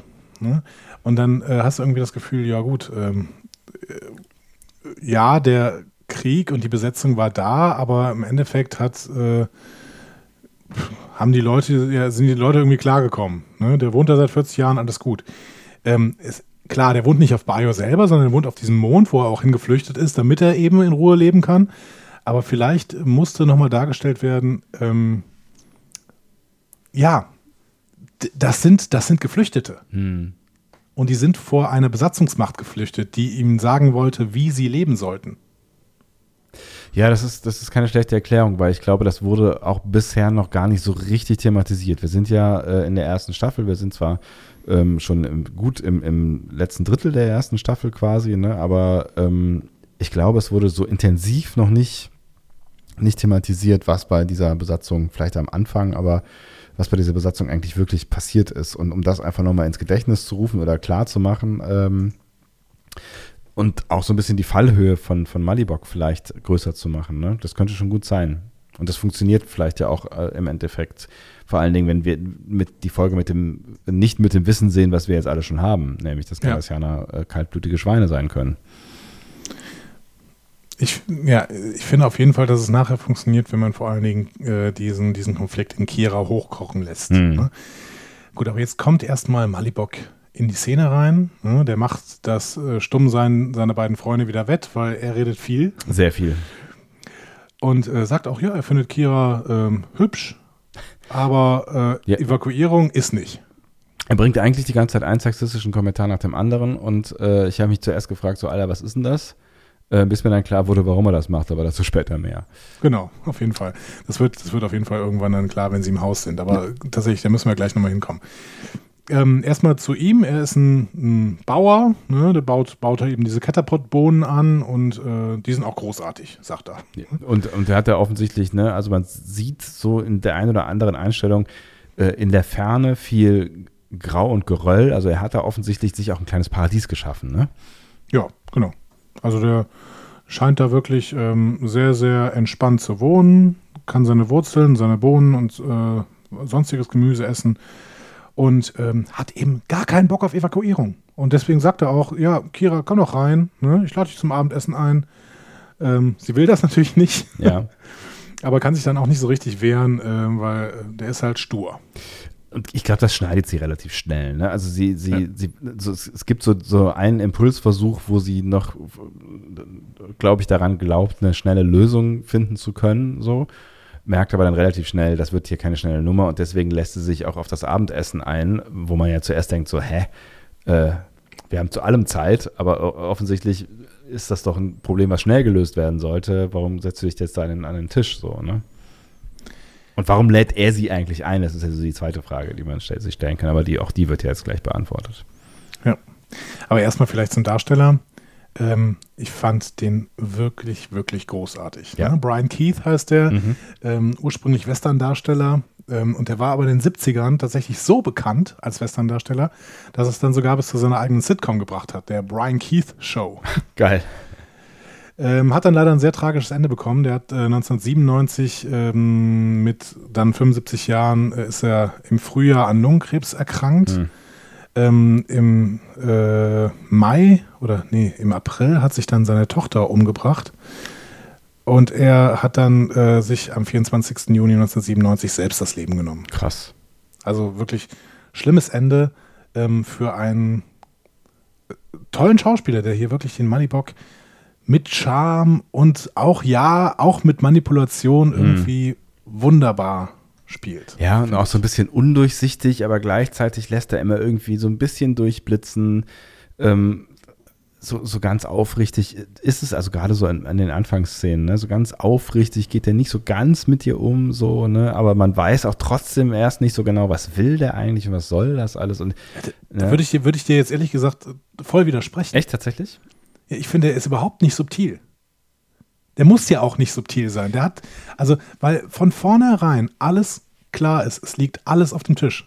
Der hat seine Wahl getroffen, der fühlt sich wohl mit seiner Wahl, der hat akzeptiert, so seine Zeit ist abgelaufen. Ähm, und äh, ich, dass er nicht, er ist nicht bereit, sich aus seinem selbstgeschaffenen Paradies entführen zu lassen, weil er ja auch vor den Kardassianern schon geflüchtet ist, die eben äh, ja, die eben ihm auch vorschreiben soll, wollten, wie er leben sollte. Der hat einfach seinen Frieden gemacht, der ist, der ist fertig. So. Da, da bin ich bei dir, aber ich meinte eher so diesen Umgang äh, mit, äh, mit, mit Kira. Das, ich finde, das ist so ein bisschen so, wo du irgendwie die ganze Zeit denkst, oder zumindest am Anfang so die, die in den ersten Szenen so denkst, was, was soll das jetzt und was macht er mit ihr und warum handelt er so? Also, dass, dass er klar ist in seiner Position, ähm, da, das wird, da hast du völlig recht, in, in, eigentlich in der ersten Szene sofort deutlich. Ja. So, ne? Genau. Und, äh, aber das finde ich eigentlich auch gut. Also der, der muss halt nicht subtil sein. Nee, das, das ist in, voll und ganz stimmig, weil du, das gehört ja auch zu dieser, dieser sturen Bock-Attitüde, die er nun mal äh, hat. Ne? Also für ihn mhm. gibt es halt auch eigentlich nahezu bis zuletzt keinerlei Diskussion über das, was er will. Punkt. Genau. Ja, da kommen irgendwelche Leute und wollen vielleicht mit ihm über irgendwas diskutieren. Warum? So. Ja. Der sieht einfach den Grund nicht. Ne? Und das, das finde ich äh, eben toll gespielt. Mit Charme und äh, mit einem mit leichten äh, Lächeln in den Augenwinkeln. Äh, ja, so, so, so, ein Feuer auch irgendwie. Also ich, ich habe auch so ein bisschen das Gefühl, er hat so diesen Konflikt. Also ne, bei, bei aller Schwere, die dahinter steckt äh, und die er sicherlich auch spürt, aber er hat den Konflikt mit Kira so auch so, so ein klein bisschen genossen. Also dieses, dieses Kräftemessen so. Ja. Genau. Kommt doch, ihr äh, Föderations- oder neue Bajor-Leute. Es haben schon ganz andere versucht, mhm. mein äh, Leben irgendwie umzukrempeln. So. Hm? Ja. So ungefähr. Ja, äh, Fände ich schon mal eine sehr, sehr schöne Einführung. Wir gehen dann zurück zu DS9. Yes. Ähm, Nock und Jake ähm, scheinen einen Plan zu haben. Sie unterhalten sich mit einem lissipianischen Frachterkapitän, mhm. ähm, der auch dabei gestört wird, wie er mit irgendeinem so Typen verhandelt. Ähm, ich glaube, im, im Replik, wie, wie heißt das, äh, das Restaurant? Heißt das Replikator? Das Restaurant heißt selber Replikator? Ja, irgendwie so. Echt? Ja, da also, essen doch auch äh, äh, Bashir und ähm, Garak öfter mal. Ja, ja, das ist quasi irgendwie äh, kurz vor Quarks. Quarks ist hinten rechts und ein bisschen vorher ist äh, so auf verschiedenen Ebenen ähm, dieses Ding, ne? Ja. Aber ich wusste nicht, dass das einen Namen hat. Doch, ich glaube, es heißt auch Replikator. Ich weiß es nicht mehr genau. Auf jeden Fall ähm, hat er sich da mit irgendwem getroffen und mit dem auch verhandelt. Und dann steht er quasi auf äh, und man merkt, okay, das ist ein mit allen Wassern gewaschenen, Kap äh, äh, gewaschener äh, Kapitän ne, und Händler. Mhm. Und ähm, den sprechen die beiden jetzt an. Man merkt auch, der ist nicht völlig uninteressiert an dieser Jamok-Soße aber Latinum gibt es nicht. Ne? Er sagt, er hat es nicht, keine ja, Ahnung. Er will vielleicht auch einfach nicht zahlen. Genau. So, ja. ähm, aber bietet denen einen Deal an. Äh, und zwar hat er irgendwie 100 Gros selbstdichtende Schaftbolzen. so heißen die Dinge auf, auf in der deutschen Übersetzung. Da äh, richten wir uns jetzt mal nach ne? Self, Self-Sealing Steam Bowls. Was? Bowls. Steam Bowls? Ja. Ja. Also, Self-Seaming Steamboats. Dazu später mehr. genau, auch, auch das ist das nächste Wort äh, nach Jamok-Soße, was mich sofort wieder in ähm, mein, mein äh, jugendliches DS9-Gefühl zurückversetzt hat. ja, ich konnte mich auch noch sehr, sehr gut daran erinnern. Ja. Ähm, genau, also diese, diese selbstdichtenden Schaftbolzen hatte ein Bajoraner bei diesem Lissipianer bestellt, äh, konnte die dann aber nicht zahlen. Ähm, Genau, und äh, deswegen bietet er das jetzt an. Wir können tauschen Yamok-Soße, weil ich öfter mit den Kardassianern handle, die zahlen halt gut, ne? Ähm, gegen diese Schaftbolzen. Ja, klingt ja eigentlich alles ganz gut, ne? Mein Gott, ja, ich meine. Für Jay klingt das super. Ja. Ne? Äh, Nock äh, will eigentlich nur Latinum haben, aber im Endeffekt überzeugt Jack Nock dann. Das einzige Problem ist, die Yamok-Soße gehört ja eigentlich Quark. also eigentlich haben die die ja noch gar nicht. Ja. Ne? So.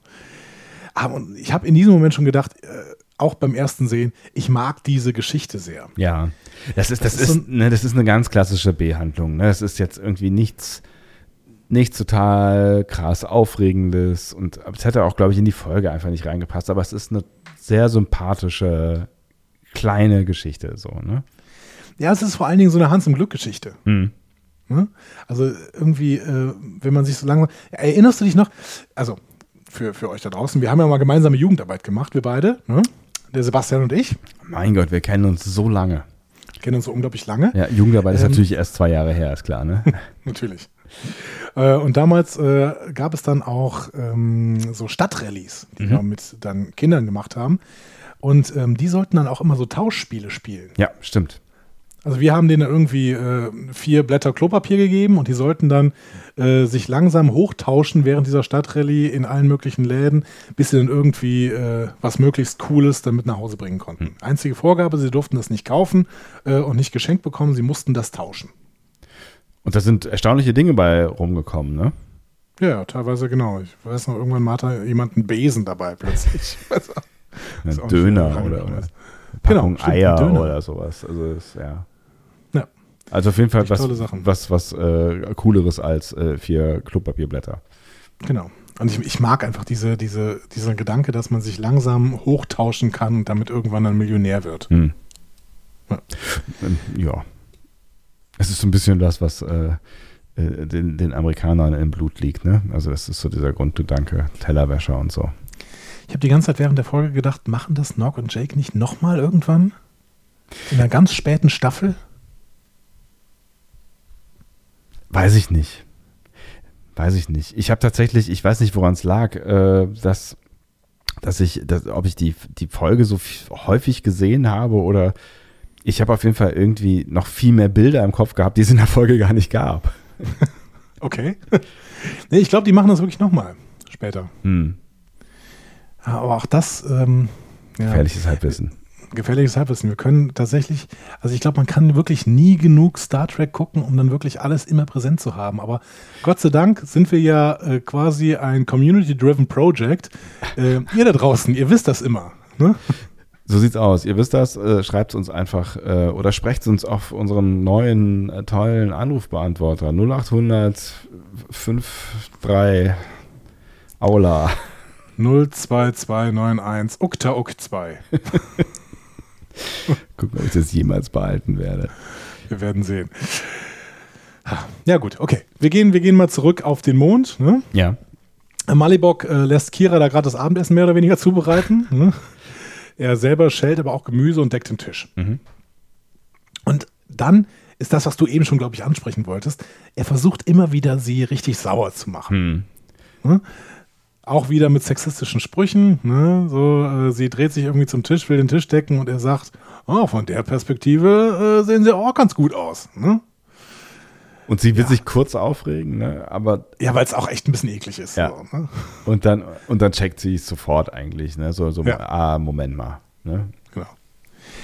Ähm, was spannend ist, ist, dass sie aber noch nicht checkt, dass er im Endeffekt jetzt nicht mehr überzeugbar ist. Hm. Zumindest nicht mit Argumenten. Sie versucht es dann immer wieder. Ne? Sie erzählt dann, ja, aber ihr seid drei Leute und es geht um 100.000 Menschen auf Bajor, die von diesem diesem Core-Tapping, wie es da genannt wird, also dieses Anzapfen des geschmolzenen Kerns, profitieren würden.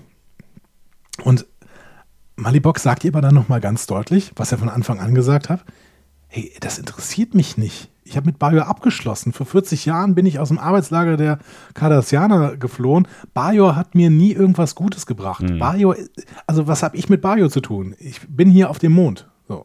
Hm? Mhm. Gerardo ist mein Zuhause. Und er sagt dann wörtlich, wenn ich hier abreise, sterbe ich. Und ich würde lieber hier sterben. Es ist eine harte Aussage, es ist vielleicht auch eine sture Aussage. Vielleicht ist auch irgendwie ein Körnchen Wahrheit drin, ne? Keine Ahnung. Ich denke ja dann immer so irgendwie, ja, das ist, das ist halt so ein sturer alter Sack und wenn der erstmal irgendwie auf einem schönen Stück Land auf Bayo ist, dann ist vielleicht auch, auch wieder alles gut, aber vielleicht, vielleicht ist es dann auch ein Umzug zu viel, ich weiß es nicht. Ja, aber warum? Also, also ja, wir müssen nachher nochmal drüber sprechen, was wir eigentlich davon halten, eben Leute zum Wohl anderer Menschen umzusiedeln. Hm. Aber ähm, ist eine ganz schwierige Kiste auf jeden Fall, ja. Es ist definitiv eine schwierige Kiste, aber trotzdem, also wenn ich hier abreise, sterbe ich. Es ist schon dramatisiert, ne? Also es ja. ist so, ne, aber vielleicht, vielleicht ist es ja auch bildlich gemeint, ne? Also vielleicht ist es halt irgendwie das, was seine Seele geheilt hat, ne? So, ich bin vor den Kardassianern geflüchtet. Offensichtlich äh, haben diese drei Menschen schlimme Dinge erlebt. Ich gehe jetzt mal davon aus, dass er möglicherweise auch schlimme Dinge erlebt äh, hat. Und er konnte sich flüchten und vielleicht ist seine, seine Seele ein Stück weit geheilt äh, worden und er konnte das vergessen, was er erlebt hat, dadurch, dass er sich eine neue Existenz geschaffen hat. Und wenn, wenn diese Existenz halt nicht mehr existiert und dieses kleine Paradies, vielleicht stirbt dann auch ein Teil irgendwie in ihm, der genau das geschaffen hat und vielleicht auch braucht als, oder gebraucht hat, damals vielleicht noch viel mehr, um das alles zu verarbeiten, was auch immer passiert ist. Das könnte, könnte man ja schon so argumentieren irgendwie. Ja, ich meine, man hört ja auch immer wieder, dass ähm, eben Senioren sterben, kurz nachdem sie ins Seniorenheim gezogen sind, mhm. ne? weil sie diese Veränderungen nicht mehr mitmachen können. Aber ich finde, so richtig seniormäßig ist der eigentlich noch nicht drauf. Nee, der ist noch nicht, der ist jetzt nicht irgendwie Mitte 80 und kommt nicht damit klar, dass er sein Haus verlassen muss, so indem er 80 äh, Jahre gelebt hat. Nein, ja. 50, 40, du weißt schon. Aber es ist natürlich, ne, ich meine, 40 Jahre, das ist die längste Zeit in seinem Leben, hat er da halt verbracht. Also es ja. ist wahrscheinlich Heimat und äh, vielleicht auch die einzige, die er kennt und kennen will.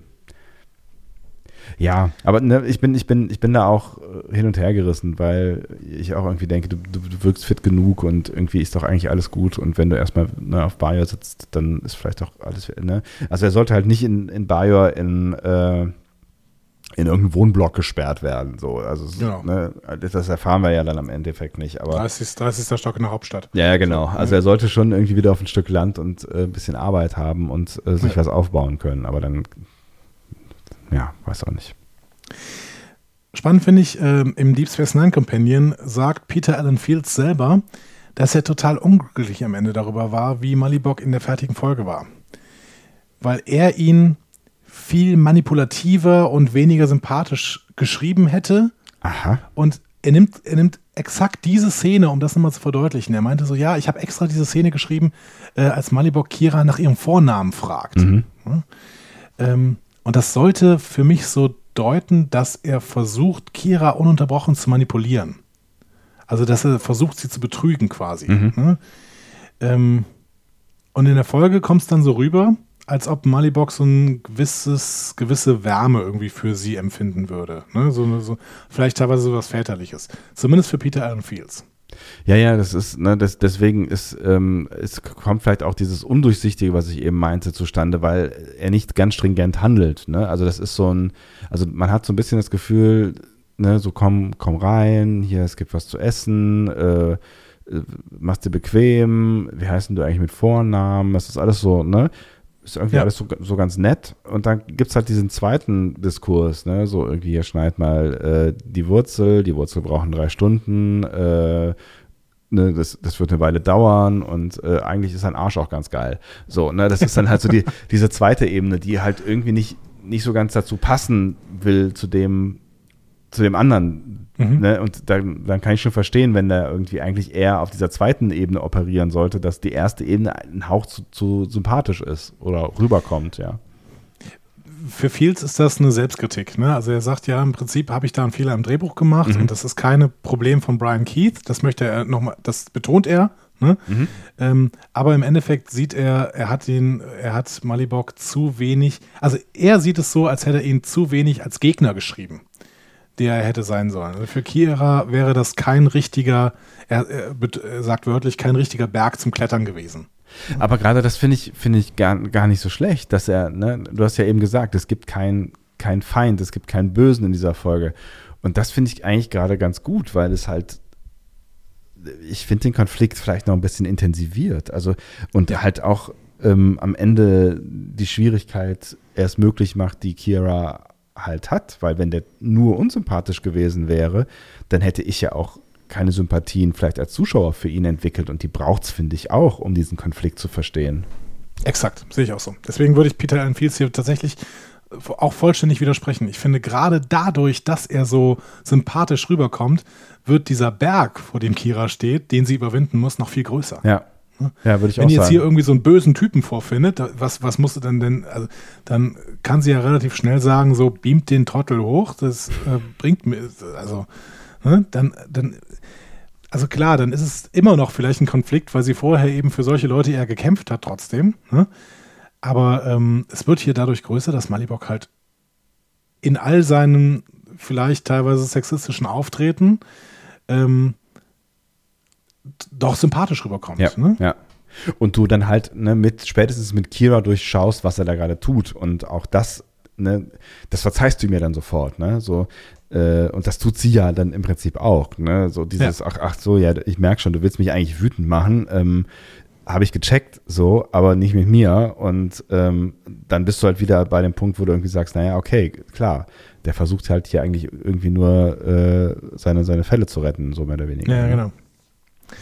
Übrigens die zweite Folge in DS9, in der ähm, der Vorname von Kira genannt wird, beziehungsweise auch die Namensreihenfolge so ausgesprochen wird. Also der Vorname wird öfter genannt, Mhm. aber dass die Namensreihenfolge im Prinzip so ist, dass der Vorname der Als zweites zweit- kommt. Ja. das zweite kommt. ja. Ne? Also Kira Nerys. Ja. Genau.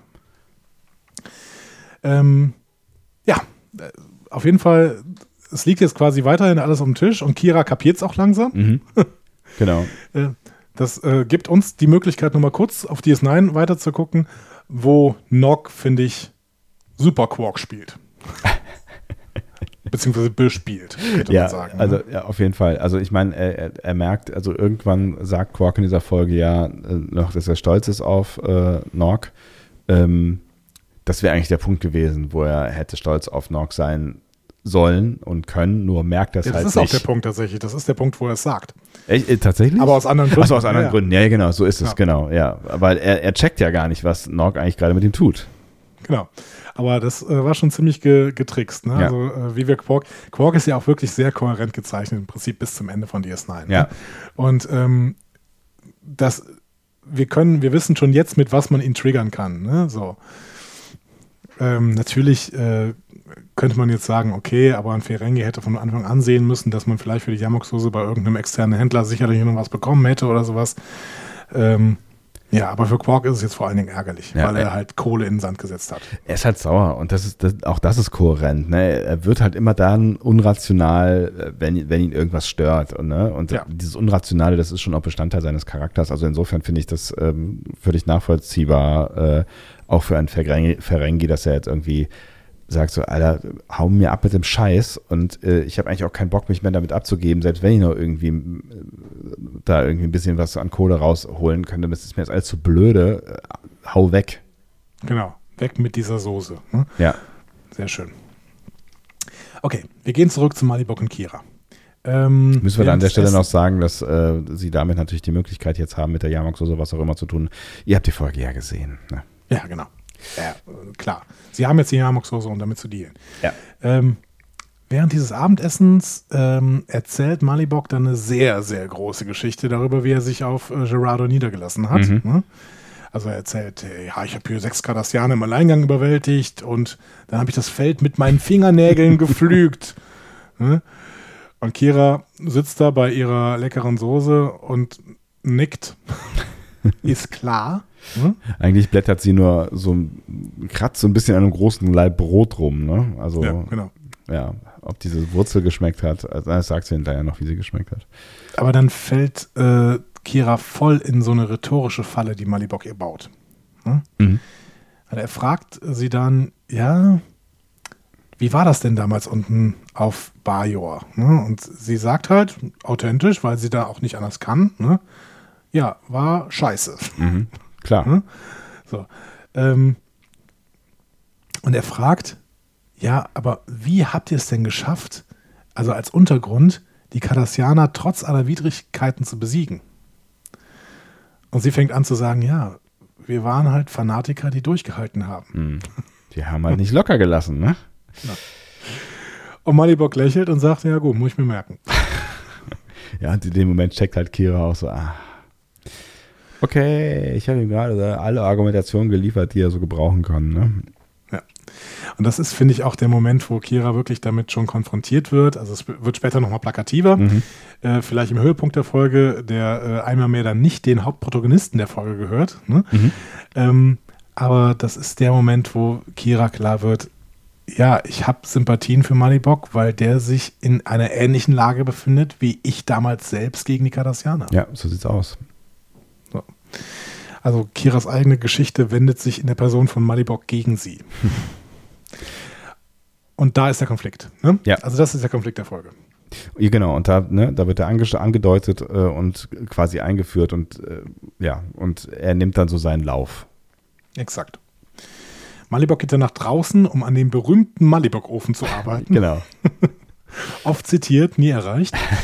äh, den wollte er immer schon mal fertig machen. Ja. Äh, und es wird klar, nochmal klar, der wird den Mond definitiv nicht verlassen. Ja. Auch wenn das jetzt offensichtlich gar nicht so viel Arbeit ist mit dem, diesem Ofen mehr. Also ich meine, da müssen ja nur noch so, so ein paar Fünfecke draufgeklebt werden. Ich weiß gar nicht, warum das so lange dauert, aber naja, gut. Vielleicht also, müssen die immer wieder diese, diese, diesen Patex da anmischen, mit dem sie das dann machen, keine Ahnung. Also ehrlich gesagt, schon in der ersten Einstellung hast du irgendwie das Gefühl, die, die, die letzten Fünfecke da, die äh, mache ich ja eine halbe Stunde so. Aber gut. Es ist ja ein Symbol. Joe Longo, der äh, immer alle Requisiten bauen musste für DS9, hat diese Szene verflucht. ey, das kann nicht sein, dass wir jetzt anfangen müssen, hier irgendwelche Kellen zu bauen, um irgendwelche Ziegel an einem Dings anbringen zu müssen. Science Fiction, also wir bei der Frage, ist das ja, ja. eigentlich Science Fiction, was wir hier gerade machen? Ja, also Joe Longo war äh, not amused darüber, dass er plötzlich irgendwelche Werkzeuge bauen musste. Ey, kann er nicht im Baumarkt gehen und so eine Kelle kaufen? Die sah jetzt auch nicht so exotisch aus, die er da benutzt hat. Na, keine Ahnung, auf jeden Fall hat er äh, das nochmal extra betont auf äh, der DS9 äh, DVD Staffel 1. Aber ich finde ja genauso da ikonisch. Gibt's die, da gibt es die, die, die, das Extra, um das kurz euch zu sagen, könnt ihr euch mal nochmal anschauen, wenn ihr die zufällig im Regal stehen habt. Alien Artifacts. Hm. Da wird Joe Longo interviewt. Ich finde es aber tatsächlich auch, das wollte ich gerade noch sagen, ähnlich ikonisch, diese, diese Einstellung mit dem, ich hau mal ein bisschen was von diesem Patex-Klebezeug, äh, Zement, Mörtel, was auch immer, auf diese Kelle und setze den Stein auf den Ofen. Ich finde, das ist halt auch so ein, das ist so ein, so ein ganz typisches DS9-Bild, ähm, was, was mindestens genauso ikonisch ist wie der Ofen. Also das ist für mich echt so, also er hat das gut gemacht äh, mit der Requisite. Ich habe diese Kelle memoriert es ist halt dreckig. Ne? Es ist dreckig, es ist handgemacht. Das ist, also, so wie Malibok hier den, seinen, ähm, seinen Ofen baut, so hält O'Brien DS9 zusammen. Ja. Ne? Mir, wobei, wobei ich finde. Ich würde es überhaupt nicht wundern, wenn DS9, wenn, wenn O'Brien irgendwo da oben plötzlich auch mit dieser Kelle stehen würde und irgendwas an die Wand pappt. Ja, das stimmt so, allerdings. So, so, so ein Wandpanel, keine Ahnung. Wobei ich das Gefühl habe, dass das Malibok ja schon mit einer sehr großen äh, Präzision und Liebe zum Detail, aber es ist halt Handwerk, ne? Also er, er macht das ja. schon sehr ordentlich, finde ich. Ja, voll. Ähm, der ist tatsächlich, sagt er sogar fein damit, dass sie den Mond anzapfen. Ne? Ähm, der wird halt trotzdem nicht weggehen. ne? Sagt so, ja, man, muss mal gucken, vielleicht überlebe ich das ja auch und wenn nicht, dann sterbe ich halt. Genau. Also er hat auch schon ganz andere Dinge überlebt, sagt er dann noch irgendwie. Ne? Also ähm, ja, er will, er will halt irgendwie mal, mal es drauf ankommen lassen. Ne? Und aber auch das ne, finde ich irgendwie ganz spannend. Also er nimmt sich da jetzt gar nicht irgendwie wichtig und er will auch dem großen Projekt nicht im Wege stehen. Ne? Er hat einfach nur keinen Bock, diesen Mond zu verlassen und sein Leben zu ändern. So, ne? Aktiv, ne? Also er will lieber passiv schauen, was passiert. Selbst wenn das zu 90 Prozent sein Tod ist, dann ist es halt so. Ähm, aber er ist jetzt auch überhaupt nicht böse über dieses Projekt. Also zumindest kommt das in, an keiner Weise zur Sprache. Im Gegenteil. Nee, ne? Also, nicht, ja. ja, und Kira hat einen Tiefpunkt. das kann man nicht anders sagen. Ja. Die, die resigniert vorübergehend und lässt sich dann tatsächlich auch wegbeamen, wie wir allerdings erst in der übernächsten Szene sehen. Mhm.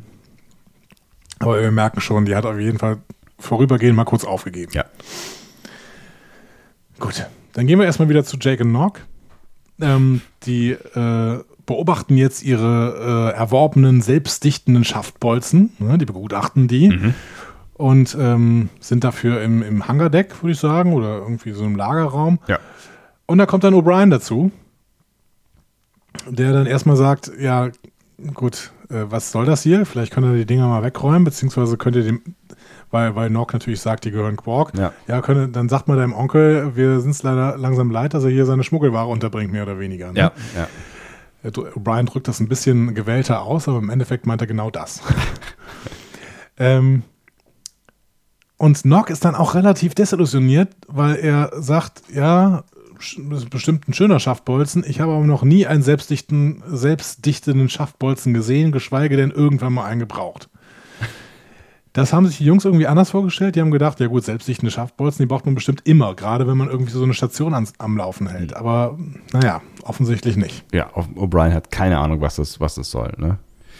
Und wissen, das ist das Schöne, wir wissen bis zuletzt eigentlich nicht, was überhaupt ein selbstdichtender Schaftbolzen ist. Nee, ne? keine Ahnung. Aber er hat so zwei Dinger, die, die nach rechts und links ausfahren können, auf unterschiedlichen Höhen. Ja, also irgendwie pappt er irgendwas zusammen. Oder auch nicht. Keine Ahnung. Auf jeden Fall haben die beiden eine Idee. Irgendwer braucht diese Dinger, nämlich vor allen Dingen dieser Bajoraner, der sie offensichtlich vorher bestellt hat. Mhm. Und ähm, deswegen überlegen sie sich, ja, dann bieten wir die mit denen einfach an, weil wir haben ja im Endeffekt gar nichts dafür bezahlt, diese überhaupt zu bekommen. Äh, das heißt, wir können dem ja eventuell auch einen Preisnachlass gewähren. Also alles, was die an Gewinn machen, ist ja Gewinn für die, so, ne? Genau. Ja. Ähm, und sie finden dann auch relativ schnell alle Daten über den Typen raus, denn die sind alle auf dem Frachtetikett an, an, an dem Container. Ja, ist ja praktisch. Ja, die SGVO hat die Föderation offensichtlich außer Kraft gesetzt. die gibt es nicht mehr. Ja, mein Gott, klebt da halt noch so ein Etikett dran, kann schon mal passieren bei der Post. In dieser Szene, ähm, diese Szene hat Aaron Eisenberg, den äh, Nock-Darsteller, sehr, sehr ähm, unter Druck gesetzt. Warum das? Der war zu dieser Zeit, also der war nicht im Vorspann oder sowas, der war so ein wiederkehrender Gaststar. Mhm. Ne? Und man wusste jetzt auch nicht genau, ja, hm, vielleicht äh, kriege ich überhaupt die Chance, kriege ich denn überhaupt die Chance, in der Rolle weiterzumachen? Ne? Weil ich bin im Prinzip auch verzichtbar, ne? man kann mich auch komplett wegschicken. Ähm, und der musste ja dieses Gebiss tragen. Und dann musste er mit diesem Gebiss im Mund immer und mehrfach hintereinander auch teilweise das Wort Self- Self-Sealing Stem Balls sagen. Mit vielen S-Lauten. Und ähm, der Gerüch Gerüchte nach hat es 19 Einstellungen gebraucht, Boah. bis er das irgendwann mal hinbekommen hat. Oh. Und als er das dann zum allerersten Mal richtig hinbekommen hat, war Ciroc Lofton darauf so unvorbereitet, dass er seine Ein-Wort-Line gefloppt hat. Geil. sodass, ähm, also Cyril Clofton, der Jake-Darsteller, sodass äh, Aaron Eisenberg halt nochmal neu ansetzen musste. Also diese Szene, diese Szene, diese eine Szene zu drehen, muss irgendwie, keine Ahnung, mehrere Stunden gedauert haben. Das ist ja fürchterlich. Fürchterlich, genau. Ah, aber ich glaube, das ist auch echt kein Spaß mit dieser Prothese in der Fresse. Self-Sealing Stem Balls. Da hat, äh, haben sie sich garantiert bei Peter Allen Fields sehr dafür bedankt, dass er genau das reingeschrieben hat. Wobei, äh, gerüchteweise hat tatsächlich R. Stephen Beer die B-Story geschrieben. Ah, okay. Aber auch hier, Ähm. ich finde, äh, ne, die, die Schafbolzen genauso wie die Amok-Soße auch ikonisch für DS9. Ja, genau, hast ja eben schon gesagt, ne? Ja. dass, es- dass dich dieses äh, Wort so an DS9 erinnert. Ja. Ich finde auch, äh, tatsächlich, das, das Wort hätte ich auch vorher noch sagen können, also selbst bevor ich diese Folge nochmal gesehen habe. Auf Deutsch zumindest, ja. Auf Deutsch, Ja. genau. Auf Englisch habe ich dann, äh, ist jetzt auch drauf, Self-Sealing Stem Bolts. Ja, aber jetzt haben die die Dinge halt immer noch genau, und wollen sie loswerden und zwar bei dem Typen, der sie bestellt hat. genau, aber dazu kommen wir dann später. Wir gehen wieder zurück, ähm, nee, wir gehen auf die Ops. Da berichtet Kira gerade äh, Cisco und Minister Toran, äh, was denn Sache ist, da unten auf dem Planeten. Mhm. und ähm, bittet darum, ja, vielleicht, also überlegt das auch mit Cisco zusammen, ja, vielleicht können wir einen kleinen Aufschub äh, gewähren und das äh, so langsam regeln, dieses Problem, dass das irgendwie klar wird.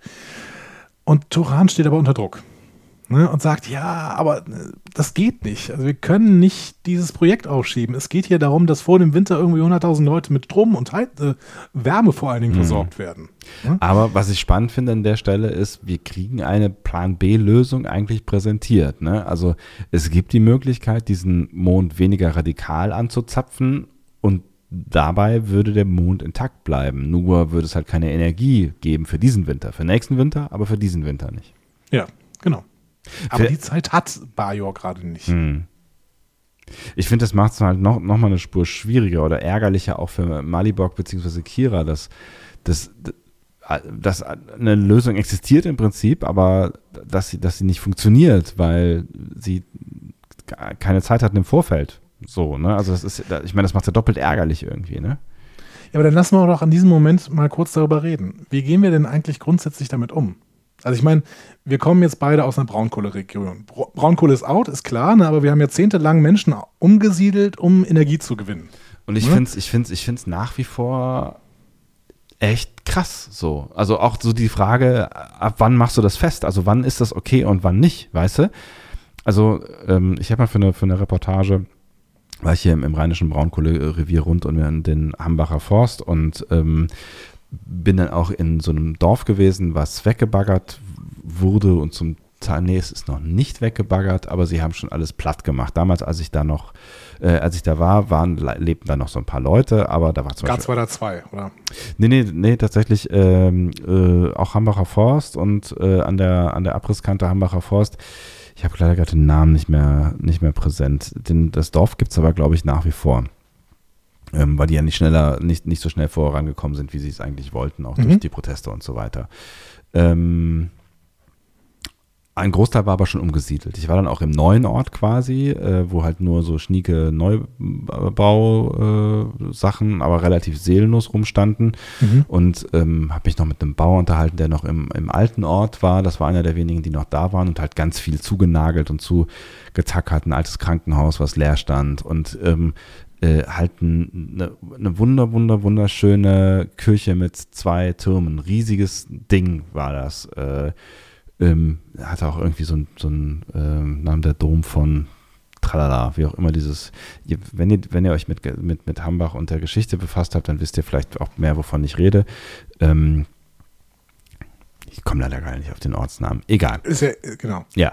Und diese Kirche wurde dann ähm, irgendwann ähm, in die Luft gejagt, also abgetragen. Und das, ich, das fand ich so krass, weil das halt auch so, so zeigt, ähm, wie viel Kulturgut da verloren geht.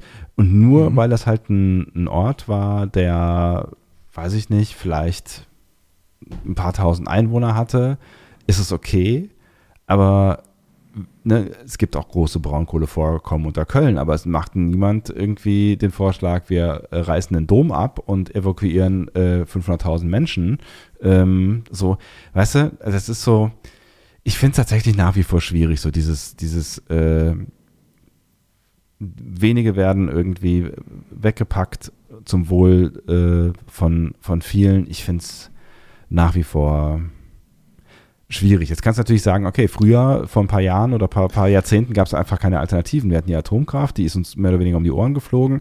Das heißt, wir mussten irgendwas verbrennen. Das heißt, wir brauchten Kohle. Wir konnten, Steinkohle haben wir damals noch abgebaut, aber ja. die Braunkohle hatte schon auch eine wichtige Bedeutung für die Region.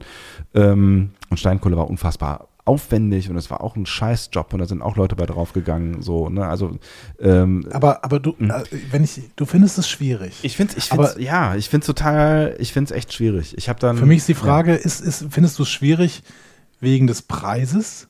Gibt es für dich denn irgendwie ein Greater Good, unter das das Individuum dann oder auch vielleicht äh, einzelne Kulturelemente oder sowas zurückfallen? Oder darf man das einfach nicht gegeneinander aufrechnen? Ich finde es ich find's im Endeffekt immer schwierig, das gegeneinander aufzurechnen. Ne? Du kannst halt, ich bin, ich, bin mir, ich bin mir nie hundertprozentig sicher, ob es nicht immer Alternativen gegeben hätte bei solchen Geschichten. Ich weiß es nicht. Und äh, überall da, wo Menschen und auch äh, menschliche Interessen und diese meistens durch Geld getrieben im Spiel sind, ist es, ist es eine schwierige Kiste. Hier in China zum Beispiel, dieser drei Dingsbums Staudamm. Wie heißt das Teil? Drei, du weißt, was ich meine. Wo auch weiß ich nicht, hunderte Dörfer abgesoffen sind äh, und Leute in, in, riesigem Stil umgesiedelt worden sind, ähm, weil irgendwer eine, für eine gute Idee hielt, äh, dass das dann Staudamm ist und auch zu, ne, so, vor allen Dingen auch zur Stromerzeugung, wenn ich das äh, richtig im Kopf habe. Ne? Ja. Ähm, ich ich bin mir echt nicht sicher, ob man nicht andere Lösungen finden würde für solche Probleme. Vielleicht, wenn es dann halt irgendwie 20 kleine Staudämme sind oder keine Ahnung, dann buddelt man halt irgendwie ähm, um, um die Ortschaften großzügig drumherum. So, aber vielleicht geht das auch nicht. Ich, ich keine Ahnung. Ich bin eh kein, kein Freund äh, von dieser massiven Naturzerstörung, was die Braunkohle angeht. Ähm, das ist ja jetzt in der DS9-Folge nochmal irgendwie eine andere Kiste, so ein Stück weit. Ne? Also ich meine, Braunkohle zerstört einfach in so einem großen Maß Natur und niemand weiß, was es dieser Natur angeht, äh, antut. Und ähm, ne, Hambach wird jetzt dann irgendwann, wenn die dann irgendwann mal aufhören, ich meine, die haben ja Pläne bis, ich weiß nicht wann, ich glaube 2045 in, der, in den Schubladen, die werden sie wohl nicht mehr bis zu einem Ende bringen können, aber dann wird das Ding halt voll äh, mhm. laufen gelassen mit Wasser und das wird allein irgendwie äh, Jahrzehnte dauern, bis, bis das voll ist und dann weiß niemand, was das mit dem Grundwasserspiegel tut in dieser Region. Das könnte das ganze Ökosystem, ne, bla bla bla. Also das, das, das sind halt wirklich massive Eingriffe, finde ich, in, in die Natur, von der man auch überhaupt noch gar nicht mal abgesehen von der Umsiedlung von Menschen noch gar nicht weiß, was das dieser Region überhaupt antut. So. Und bei, bei dem Mond habe ich das Gefühl, oder vermittelt man mir das Gefühl, dass, dass die, die Konsequenzen halt nicht so, so richtig serious sind. So, also klar, der Mond ist nicht mehr bewohnbar. Das ist äh, ja. schwierig für alle, die da, die da wohnen, aber das sind ja offensichtlich jetzt nicht so richtig viele und ansonsten tangiert niemanden mehr so richtig, was da oben an der, auf dem Mond passiert. Ob der jetzt eine Atmosphäre hat oder nicht, wenn alle weg sind, ist halt auch wurscht. Aber du hast meine Frage nicht so richtig beantwortet, habe ich das Gefühl. Ja, ich weiß, ich eier die ganze Zeit rum. Ich glaube, ich habe keine richtige, ich habe keine richtige Antwort. Also ich finde, ich finde vielleicht ist das ja. Problem, vielleicht ist das Problem, dass ich kein äh, Beispiel finde, was nicht ökologisch fragwürdig ist. Ne? Also klar, du kannst hier Beispiele wie wie Autobahnen bauen, ne? wo Leute enteignet werden, umgesiedelt werden oder ja, keine Ahnung, ähm, Fracking, was ja irgendwie das ungefähr dasselbe ist, was sie hier mit diesem Mond vorhaben. Ne? Ja. Das heißt, ähm, diese ganzen Beispiele sind halt ökologisch alle fragwürdig. Ich weiß nicht, ob es irgendwie ein, ein Beispiel geben würde, dass wir, bei dem wir auch sagen würden, ja, das ist auch ökologisch total sinnvoll, aber trotzdem ist es ein, ein Greater Good-Prinzip, wo irgendwie sagen wird, ja, dann, dann müssen wir jetzt mal auf das Individuum scheißen so. Und äh, müssen dem Individuum halt wirklich Freiheit berauben, keine Ahnung. Ja, viele würden vielleicht sagen, dass das so, keine Ahnung, die, das, das Verbot, Diesel zu benutzen in Innenstädten oder sowas vielleicht sowas ist. Mhm. Auf der anderen Seite haben wir es hier auch, also das ist ja halt eine Freiheitsbeschränkung, die, die relativ lächerlich ist gegenüber der Umsiedlung so. Ne? Also, ja, erstens das und zweitens das, das ist halt auch noch, noch, noch, noch ein Politikum, was auf falschen Fakten, oder das heißt auf falschen, aber nicht auf vollständigen Fakten basiert, nämlich und so tut, als wären Benzinautos äh, das sauberste, was jemals erfunden wurde. So, ne? Also es ist, es ja, ist, ne? aber unabhängig ja. davon, äh, trotzdem, wir diskutieren ewig über äh, das, das Dieselverbot. Und als es aber darum ging, irgendwelche Energie zu produzieren, äh, war es uns völlig egal, dass äh, Leute zu Zehntausenden ihre Heimat verlassen mussten und in irgendwie seelenlose Neubaugebiete ziehen mussten. Und sie sind ja? wirklich seelenlos. Das ist wirklich, ja. Äh, ja. Ja klar, sie werden ja auch, also da kann ja keiner was für. Das ist irgendwie, äh, wenn ein Architekt dann so eine Siedlung schnell äh, irgendwie entwerfen muss, dann wie gut soll der sein, dass das wirklich mal alt und gewachsen aussieht? Das ist einfach nicht möglich. So. Ja. Hm. Ja, es ist, ja, wenn, wenn, du, wenn, du, wenn du mir ein gutes Beispiel bringen würdest, dann würde ich, dann würde ich ja vielleicht irgendwie, dann würde ich mich vielleicht drauf, drauf einlassen. Aber ich kenne natürlich jetzt, ne, also wir kennen ja nicht, wie auch in so einer, so einer kurzen Folge, wir kennen natürlich nicht die Vorgeschichte, ähm, warum das so notwendig ist, warum diese Energie auf Bajor nicht anders ähm, hergestellt werden kann. Aber wir können ja eigentlich nur davon ausgehen, dass es keine bessere oder schnellere oder effizientere Möglichkeit gibt, als diese Energie für die, diese Menschen äh, zu generieren durch diesen Mond. Wir wissen auch nicht genau, wie viele Leute da umgesiedelt werden mussten. Also das macht es jetzt auch nicht besser oder schlechter, ob das jetzt 20 oder 200 oder 2000 waren. Ne? Also ich finde es ich find's generell. Ach, das wissen wir tatsächlich. Ja, wissen wir das? Da muss ich dich unterbrechen. Ah. Das wissen wir. Ähm, und du kannst dir, auch wenn du das jetzt nicht richtig mitbekommen hast, fast erraten, wie viele es ohne Malibok waren. 200? 20? Nee, rate mal. Wir sind bei Star Trek. Wir sind bei Star Trek. Weil es dann viele sind? Nein, überleg nochmal genau. Äh, 42, es waren 42. Äh, es waren 47. 47, äh, es waren 47, genau. Ernsthaft? ja. Der Minister sagt, ja, was ist, was ist mit den 47 anderen? Die sind auch bereitwillig abgereist. Natürlich, es sind 47. ja. Ja, also in, ich, ich bin natürlich da auch geneigt zu sagen, so Leute, wenn da 50, 50 Leute rumhängen irgendwie, und es geht um 100.000 Leute, die Energie ja. äh, kriegen. Dann, ja. dann, dann schiebt denen halt irgendwie das, das geilste Grundstück in den Hintern, was du, was du auf Bayer finden kannst und guckt, dass es denen richtig, richtig gut geht und ähm, holt die da runter und äh, gut ist so. Aber das hilft ja auch vielleicht, nicht. Vielleicht ja. kaufen, kauft die bajoranische äh, Regierung ja genau deswegen Land auf, unter anderem vor der äh, JNO oder NoJ äh, Corporation, Konsortium, Konsortium genau. Genau, vom NoJ-Konsortium. Aber dazu später mehr. Dazu später mehr. Ich finde es tatsächlich eine, eine, schwierige Kiste, um das abschließend irgendwie zu. Ne? Ich ja. finde es ich eine schwierige Kiste und ich weiß nicht genau, ähm, ich weiß nicht genau, ob's, ob ich das wirklich in vielen Fällen rechtfertigen kann. So viele sind uns ja jetzt gerade nicht eingefallen. Ich finde es generell tatsächlich eher schwierig, vor allen Dingen, weil häufig äh, politische Interessen, die nicht sauber sind oder ähm, finanzielle Interessen hinter solchen Geschichten stecken. Ja. Und jetzt würden trotzdem ähm, vielleicht Leute, die ähm, eine andere politische Einstellung als wir, da wo wir doch relativ ähnlich sind vielleicht, ähm, die würden zu uns kommen und sagen, ja, aber du möchtest auch Strom aus deiner Steckdose haben und Ich du weiß. möchtest auch schnell von A nach B kommen. Ich weiß. Ne? Und ich habe auch mit Leuten gesprochen, ähm, die umgesiedelt wurden oder die, wo die Umsiedlung bevorstand, die sagen, hey Leute, das ist alles fein. Mein Großvater ähm, hat hier bei Rheinbraun gearbeitet, äh, alle meine Freunde, ich arbeite da, so, das ist der Arbeitgeber Nummer eins hier und ohne die sehen wir ziemlich alt aus und ähm, Ja. So, das ist, das ist, das ist ein kleiner Preis, den ich dafür zahle und ähm, die haben mich gut entschädigt und jetzt baue ich mir halt ein neues Haus und dann ist es halt so. so. Also die Leute gibt es natürlich auch und die sollte man nicht unter den Tisch kehren. So, ne? Das heißt, ohne jetzt groß nochmal einen, einen weiteren Ausflug zu wagen, Politik ist keine Frage von richtig oder falsch. Punkt. Punkt. Ähm, Kira auf jeden Fall hat schon verstanden, was ähm, Malibok ihr sagen wollte, denn sie wirft Toran an den Kopf, wo Cisco, Cisco auch kurz unterbrechen musste und sagte, wow, Piano, ne? Mhm. Wir verhalten uns wie Cardassianer. Ja, ja. Das, wahrscheinlich, wahrscheinlich das Schlimmste, was man einem bajoranischen Minister sagen kann. ja, tatsächlich, ne? relativ sicher. Ich glaube wahrscheinlich, was du jedem Bajoraner sagen kannst in dieser Geschichte. Ähm, ja, aber da merkst du halt auch schon so ein bisschen, ne, hat das, hat das, das Brainwashing oder die Manipulation, so wie du es eben genannt hast, von äh, Malibok durchaus gewirkt. Ne? Also ne, Kira hat sich sein Problem ähm, schon angezogen, mehr oder weniger.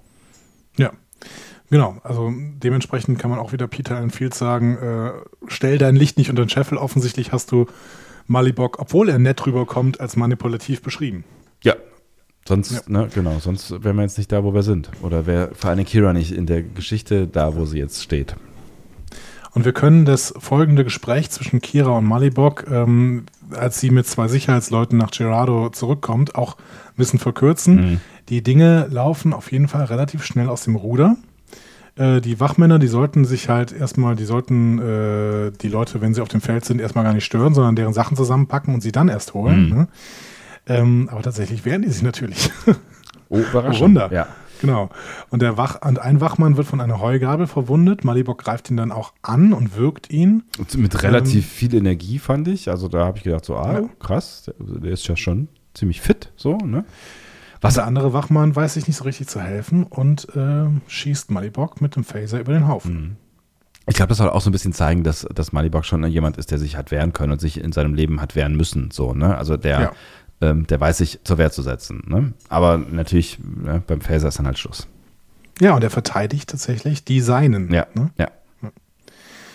Kira hat es vorher auch nochmal versucht mit, mit Sätzen wie hören Sie auf die Stimme der Vernunft. Hm. Das ist natürlich auch echt schon fast ein bisschen zynisch, ne? Ja, Aber gut, definitiv.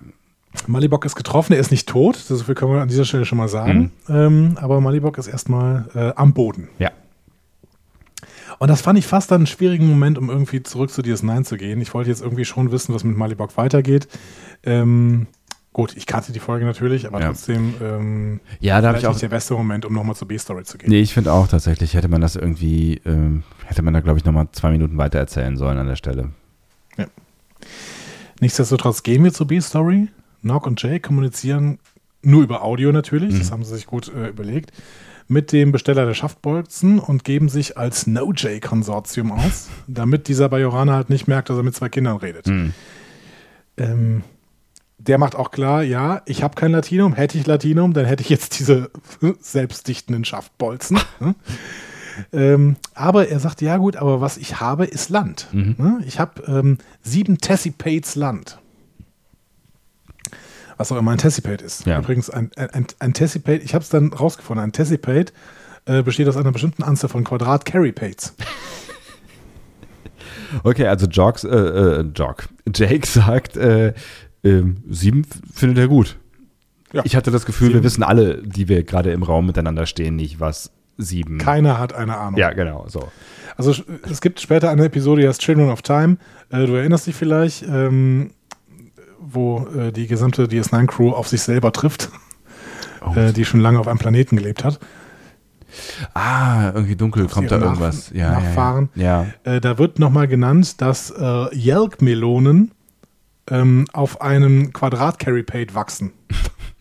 Okay, Das ist so eine, so eine Matheaufgabe da irgendwie. so Ähm, be it.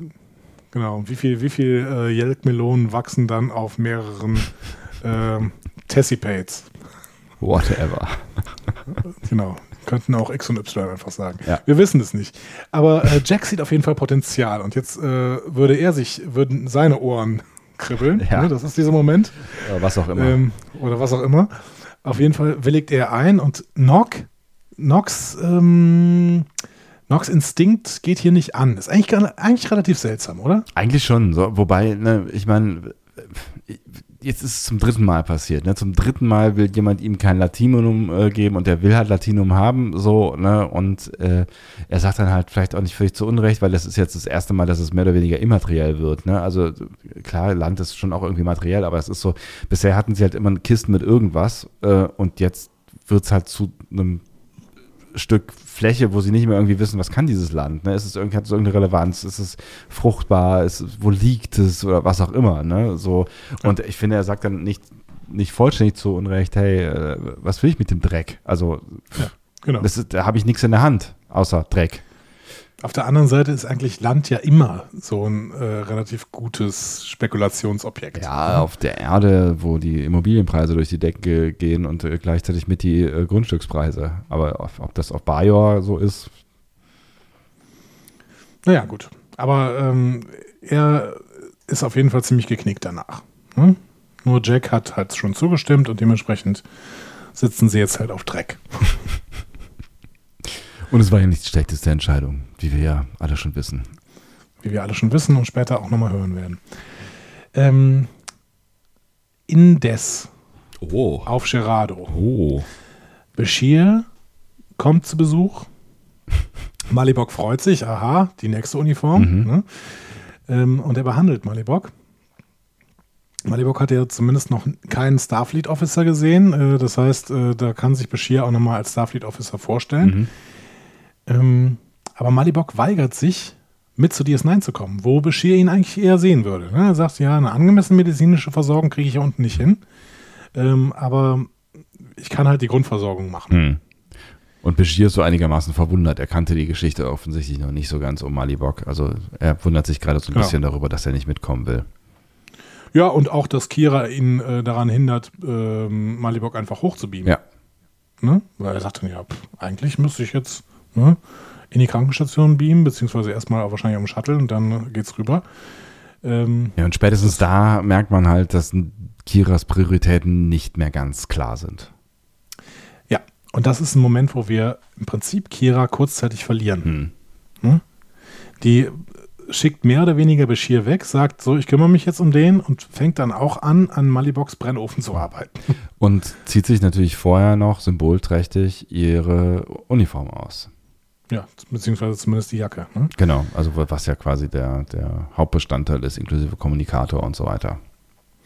Und man könnte Kira jetzt auch für, ähm, ja, für stur und irrational halten, ist sie wahrscheinlich auch. Aber ich muss sagen, ich war nie so sehr Fan von Kira wie in diesem Moment. Hm. Ich fand die richtig cool. Ich habe in dem Moment gedacht, du bist echt, in dem Moment bist du wirklich ein absoluter Traum. Sie hat halt irgendwie das Herz am richtigen Fleck, so, ohne dass sie über die Konsequenzen nachdenkt, die, ja, wie wir in der nächsten Szene ähm, erfahren, durchaus sehr, sehr drastisch sein können. Ne? Also in dem Moment denkt man sich ja noch nicht so, okay, ob, ob das jetzt irgendwie, ob sie das so einen halben Tag an dem Ofen rumhantiert, das interessiert vielleicht keinen, aber das, äh, das, das kann schon schwerwiegende Folgen haben. Und dessen ist sie sich vermutlich mehr bewusst in dieser Szene als äh, der geneigte Zuschauer in diesem Moment. Ähm, und deswegen ist es, ist es irgendwie ein, schon ein cooler Move. Ja, total. Ich finde, ähm, also Michael Piller hat nachher zu dieser Episode gesagt, wir haben Mitte, des, Mitte der ersten Staffel gemerkt, dass wir eine Art verlorene Kira hatten. Und wir hatten Angst, diese, diesen Charakter komplett zu verlieren für die Serie. Hm? Mhm. Und dann haben sie extra angefangen, Kira-Episoden zu schreiben und sie auch dann eben äh, zu drehen, um Kira wieder zurück quasi in den Mittelpunkt dieser Serie zu holen. Ach, krass. Und ähm, ja, und ich finde, das ist denen sehr gut gelungen. Ne? Mhm. Also unter anderem eben durch die beiden Peter Allen Fields Episoden in der ersten Staffel, eben diese und Do It hier, der geheimnisvolle Maritza. Ne? Hm. Ähm, dadurch wird, kommt Kira wieder wirklich, also Kiras Reise steht quasi im Mittelpunkt hier irgendwie. Ne? Ja, ja, genau. Und auch die Komplexität ähm, ihres, ihres Handels auf DS9, was ja an sich schon, und das merkt, also das wird ja immer wieder in der Serie dann auch später thematisiert, ne, was an sich ja auch echt eine äh, echt verrückte Situation ist am Ende, ne? Weil sie war ja auch schon auf DS9 ähm, im Untergrund, als äh, das noch von Kardassianern äh, besetzt war, so, ne? Oder beziehungsweise Und hier muss ich besetzt, sagen, wir so, gucken, wir ne? gucken ja öfter auch diese Lieblingsfolgen, um dann zu sagen, ähm, was kann man denn in anderen Serien besser machen? Ne? Meistens Hm. irgendwie, ja, was kann man denn in Discovery besser machen? Da können wir natürlich auch viele Sachen finden, die in dieser äh, Folge zu sehen sind. Aber hier finde ich vor allen Dingen ähm, der Vergleichspunkt Chakotay wichtig. Den Okay. hat man nämlich einfach, den hat man verloren. Achso. Mhm. Ne? Mhm. Bei dem hätte man denselben Konflikt, der, der Konflikt zwischen Sternenflotte und Marquis, ne? Mhm. den hätte man immer wieder ähm, thematisieren können und äh, in Chakotay äh, irgendwie ähm, Konflikte arbeiten lassen, Loyalitätskonflikte zu seiner alten Crew und irgendwie dann wieder Sternenflotte und so. Ähm, man hat das auch manchmal ein bisschen versucht, aber man hat es, finde ich, nie so geschafft, wie man das mit Kira geschafft hat. Nee, das stimmt. Nee, der, der, der, der, der hat, also da hast, du hast irgendwann mal gesagt, so in dem Moment, äh, in dem der quasi äh, auf, auf der Voyager seine Uniform anzieht, äh, ist jeglicher Konflikt mit ihm, also mit der Uniform quasi ge- gestorben. So, das ist so, dann ist er der nette Kerl mit dem Tattoo, so, ne? Und da merkst du ja wirklich nichts mehr von. Also Ja, der hat, das ist schade, ja, das ist weil da total wäre schade. Potenzial gewesen. Total, ja, ja. Ich weiß auch nicht genau, was da, was da schiefgelaufen ist, aber ähm, er ist ja auch als, als, als Nummer eins zu Janeway ist er ja auch eigentlich, da wäre da wär halt auch so viel mehr Potenzial gewesen, aber in 90 Prozent der Fällen nickt er halt irgendwie alles ab, was da passiert und lächelt Ja. hübsch im Hintergrund so, ne? Ja, er hat halt nicht diese Leidenschaft von Kira, die dann auch wirklich teilweise ihre Karriere aufs Spiel setzt. Weil wir Mhm. müssen in diesem Moment tatsächlich davon ausgehen, ähm, das könnte es für Kira gewesen sein. Ja. Und das ist ja irgendwie immer, das ist ja konsequent eigentlich immer die ganze Zeit durch diese, dieses impulsive Handeln, was immer wieder durchkommt. Wobei das jetzt ja gar nicht so der, der, der, der das total super Beispiel ist für das impulsive Kira-Handeln, wo sie ja auch sehr Malibok-mäßig sein kann, also stur und, und Mhm. gegen die Wand so. Das ist vielleicht tatsächlich auch schon ein Schritt weiter. Das ist vielleicht auch schon, ich, ich habe mir das überlegt und will jetzt hier noch was tun. Ich will mich für diesen, diesen Kerl einsetzen. Und oder vielleicht auch nicht überlegt, sondern intuitiv, was auch immer. Aber es ist jetzt nicht so total impulsiv, habe ich das Gefühl. Wir brauchen einen großartigen Cisco-Moment, um Kira zu retten. Den kriegen wir natürlich jetzt auch. Wir kriegen jetzt mehrere großartige Cisco-Momente, aber den ersten kriegen wir, als Bashir zurück zur äh, Station kommt und sich bei Cisco meldet. Mhm. Ne? Da sagt Cisco nämlich, ja, ähm, du könntest doch jetzt, beziehungsweise, nein, er sagt, du schreibst jetzt Kira quasi krank. Ne? Du ähm, verschreibst jetzt Kira einen, Aus, einen Aufenthalt aus humanitären Gründen für ein bis zwei Tage auf Gerardo. Hm. Nachdem er halt äh, vorher klar gemacht hat, dass, dass, wenn wir das jetzt irgendwie so weitergeben, dann kostet das sie ihre Uniform. Das ist dann, Genau, das ist dann ist ihre, vorbei. Genau. Und ähm, ja, und dann, dann versteht Begier noch nicht so ganz im ersten Moment so, aber ich, was, ich, was habe ich doch gar nicht gesagt, so, aber du könntest es ja sagen, so, ne, Ja, sagt, sagt Cisco dann so. Und dann schnallt Begier so, ach so, ja, okay. Äh. Es ist eine sehr Diese schöne Szene- Szene. Ja. Diese Szene ist total schön. Ja. Ich habe sie aber im Deutschen nicht geschnitten und jetzt habe ich mir das nochmal angeguckt und jetzt habe ich gemerkt, warum ich sie nicht geschnitten hat, weil sie völlig falsch übersetzt ist. Okay. Also, um es mal kurz äh, vers zu versuchen, im, also die, die habe ich mir extra nochmal auf Deutsch angeguckt, ne, weil ich es wirklich nicht gerafft habe. Ähm, er sagt im Englischen, Well, Doctor, right now she stands a pretty good chance of being out of uniform permanently. Mhm. So. Ähm, das heißt, sie, sie hat jetzt eine wirklich gute Chance, für immer ihre Uniform zu verlieren. So wie du es gerade eben gesagt hast. Mhm, Ne? genau. In der deutschen Übersetzung sagt, ähm, sagt Cisco, gut, Doktor, sie hat damit ihre Chance wahrgenommen, eine Zeit lang ohne Uniform weiterzuleben. Hä? Was was radikal anderes ist. Richtig. Wirklich völliger Quatsch. So. Und dementsprechend macht diese, macht diese Szene überhaupt keinen Sinn im Deutschen. Hä? Wie kommen die denn darauf? Ja, keine Ahnung. Das, das hat irgendwer gepennt. So. Verrückt. So, und ähm, ja, also ich hatte, ich habe immer mich gefragt, was das eigentlich für ein Gespräch ist. Und im Englischen macht es plötzlich total Sinn und es ist eine super Cisco-Szene. Aber im Deutschen macht es halt überhaupt keinen Sinn. Da, wenn, er, wenn er erzählt, ja gut, die hat jetzt, wird jetzt halt eine Zeit lang da unten bleiben, kein Problem. Äh, und du sagst das jetzt. Hä? So, das macht, macht keinerlei Sinn. So. Abgefahren. Also da hat wirklich jemand gepennt. Hm. Nee, ich finde es auch, das ist eine der, der schöneren, äh, vielleicht eine der schönsten Szenen dieser, dieser Folge. Ja, äh, genau. Ich, ich finde die Cisco-Szene, die jetzt folgt, äh, fast noch besser, aber man muss auch sagen, man sieht schon hier, ähm, dieser, dieser Moment zeigt mal wieder, was für ein Captain Cisco eigentlich sein muss. Hm. Ne? Das hätte Picard ja niemals machen können. Cisco, Cisco äh, kann überhaupt nicht ständig nach dem, nach äh, 1 zu 1 nach dem Sternflottenprotokoll handeln, weil er sich eben immer in dieser Schnittstelle befindet, ne? weil er eben gucken muss, dass er die Bajoraner, die, Nachkriegs-, die in der Nachkriegszeit hängen, auch mal irgendwie gegen das Protokoll unterstützen kann. Hm. Hm? Nein, äh, na, ihm ist natürlich auch sofort klar, wo, wo das Problem für Kira ist in dem Moment. Ja, ne? Ich meine, sie genau. hat es natürlich auch auf der Ops eben nochmal äh, relativ verdeutlicht, wo ihr Problem irgendwie mit der ganzen Geschichte ist. Aber äh, ihm ist klar, er muss ihr Zeit geben. Ja, genau. Und die erkaufte sich dadurch, dass äh, er Bashir quasi befiehlt, sie ihr diesen Aufenthalt zu verschreiben. Ja. Ähm, genau, und wir, wir gehen quasi sofort zur nächsten überragenden Cisco-Szene, die ich wirklich für die beste Szene in der gesamten Folge halte. Ähm, also da, wir gehen zurück auf, auf den Mond und Mhm. da versucht äh, Kira gerade Malibok irgendwas mit einem Baum zu erklären. Also sie versucht mehr oder weniger Malibok mit einem Baum zu vergleichen. Ja. Ähm, und dann kündigt sich Cisco an. Malibok sagt auch so, ja, äh, erzähl ihm doch mal was von deinem Baum. genau. Also eine So, schöne Szene zwischen den beiden irgendwie so. Wo Absolut. Du, wo du auch merkst, irgendwie, die haben sich schon auch irgendwie angenähert, so, ne? Und ähm, Cisco kriegt eine Minute Malibok mit, vielleicht noch nicht mal, ne? Und er versteht alles. Der versteht sofort, warum Kira ihn mag. Er versteht, was Kira tut. Er versteht, dass sie es ähm, eben auch gewohnt ist, mit so einem Außenseiter zu sympathisieren wegen ihrer Biografie. Hm.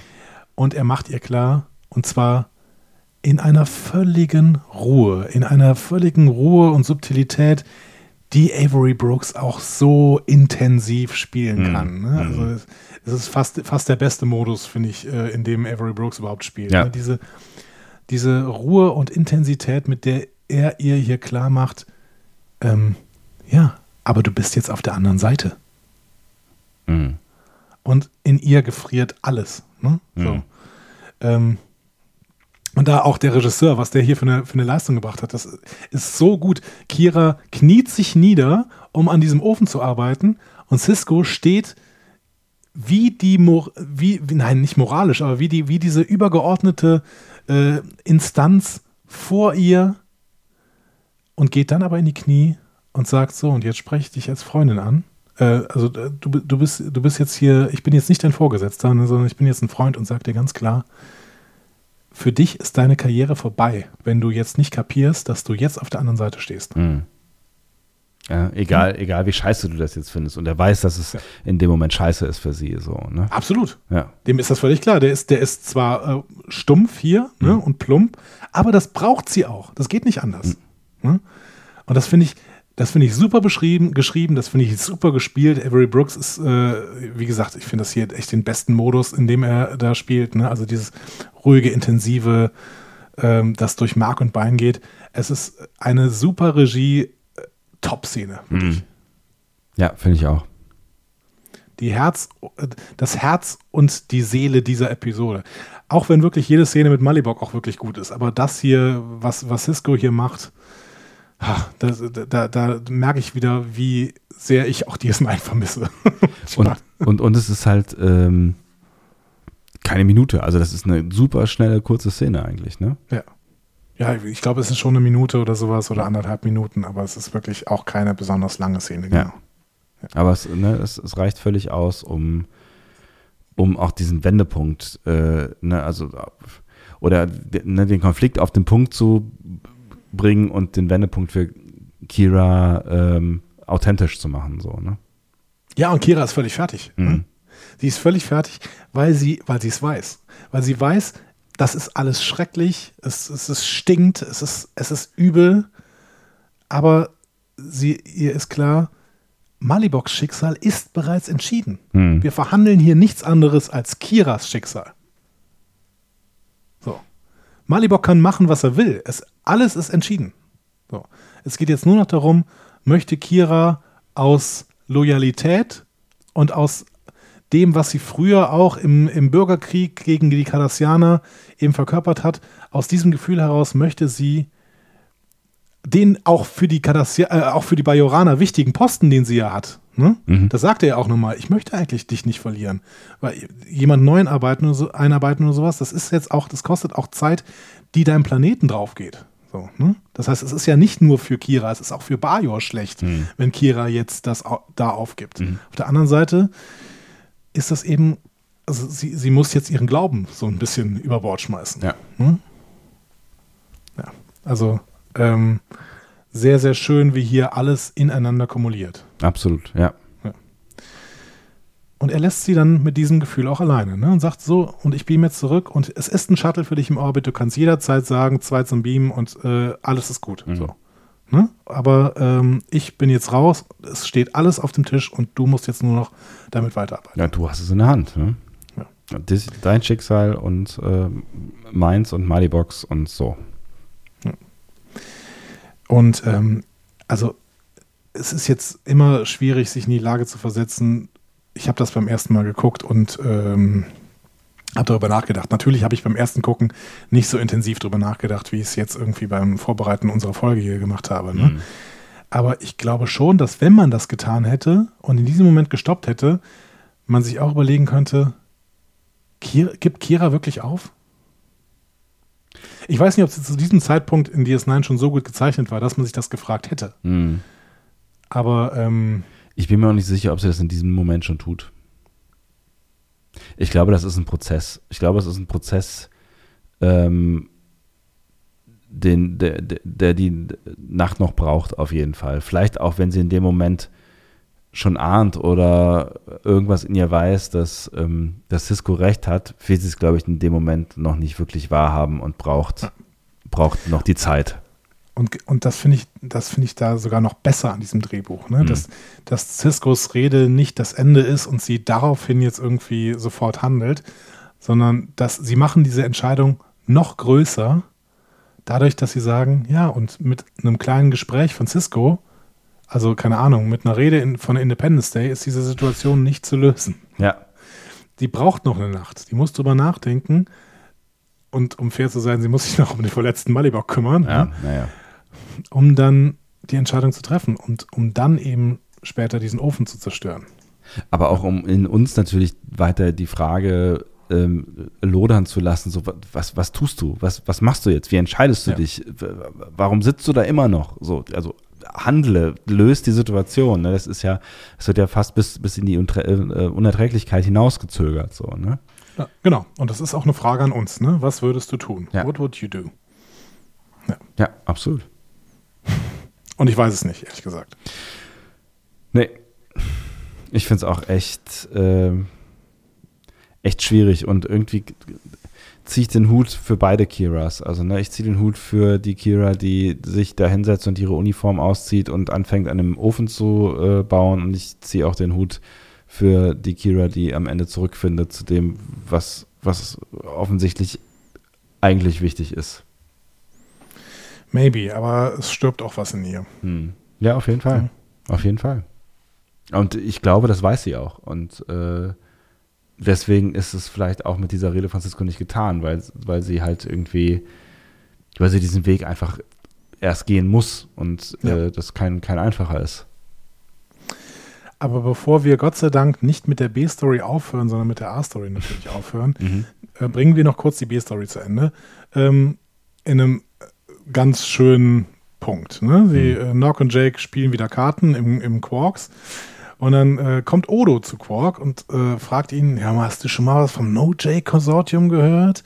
Weil, ähm, da, das besitzt offensichtlich so ein Stück Land, das die bajoranische Regierung kaufen möchte. Ähm, aber die findet die nicht, obwohl die hier offensichtlich auf dieser Station zu Hause sind. Ne? Und ähm, Quark ist erstmal sauer. Also, äh, wie, was hier auf dieser Station laufen Geschäfte, von denen ich nichts weiß, das kann nicht wahr sein. Ne? Ähm, und fängt dann an, irgendwie äh, bei seinem seinen Computer zu hacken. Jedes. Mal, ja, ja, genau. Er macht da ja Ja. immer, ne, er schiebt da immer irgendwelche Röhrchen rein und raus, wenn er dann irgendwie, Genau. ja, was auch immer tut. Und äh, Nock und Jake sprechen ihn dann von hinten an und er ist mal genervt und so, ja, komm, keine Ahnung, wisch den Boden. So. ähm, und äh, Nock sagt dann, ja mal, ich habe einen Geschäftsvor äh, Geschäftsvorschlag für dich und der kostet dich nur 5 Bar Latinum. Und Quark dreht sich um, guckt die beiden an und denkt, oh Mann, no Jay. Ja, er schneidet es dann sofort. Ne? Er schneidet sofort, Ja. genau. Ähm, ist so ein bisschen genervt, aber irgendwie auch so ein bisschen beeindruckt ne, von, von dem, was da gerade mit seinem Neffe mit ihm gemacht hat. Ja. Ne? So. ja. Äh, schönes Ende. Ja, Eigentlich. der Rest wird dann quasi äh, der Fantasie überlassen, aber vermutlich Genau. ähm, ne, wird er mit den fünf Baren ein gutes Geschäft gemacht haben und viel Geld mit dem Stück Land verdient haben, was die beiden aus wertloser Jamok-Soße äh, zu Ende getauscht haben. Ne? Da sind wir wieder bei den vier Streifen Klopapier. Genau. Beziehungsweise bei Hans im Glück. Ja. Wobei Hans im Glück geht ja, glaube ich, dann so aus, dass das irgendwie alles zu viel Last ist und äh, äh, Hans ist wieder glücklich, wenn er gar nichts hat oder so. Ne? Das wäre zumindest pädagogisch wertvoller, ja. Ähm, die Sonne geht auf Gerardo auf. Kira hat sich die halbe Nacht um Malibok gekümmert, äh, aber als sie aufwacht, ist er nicht mehr da. Mhm. Sie geht nach draußen und sieht, er ist dabei, den Ofen fertig zu machen. Und dabei hilft ihm Kira auch. Ne?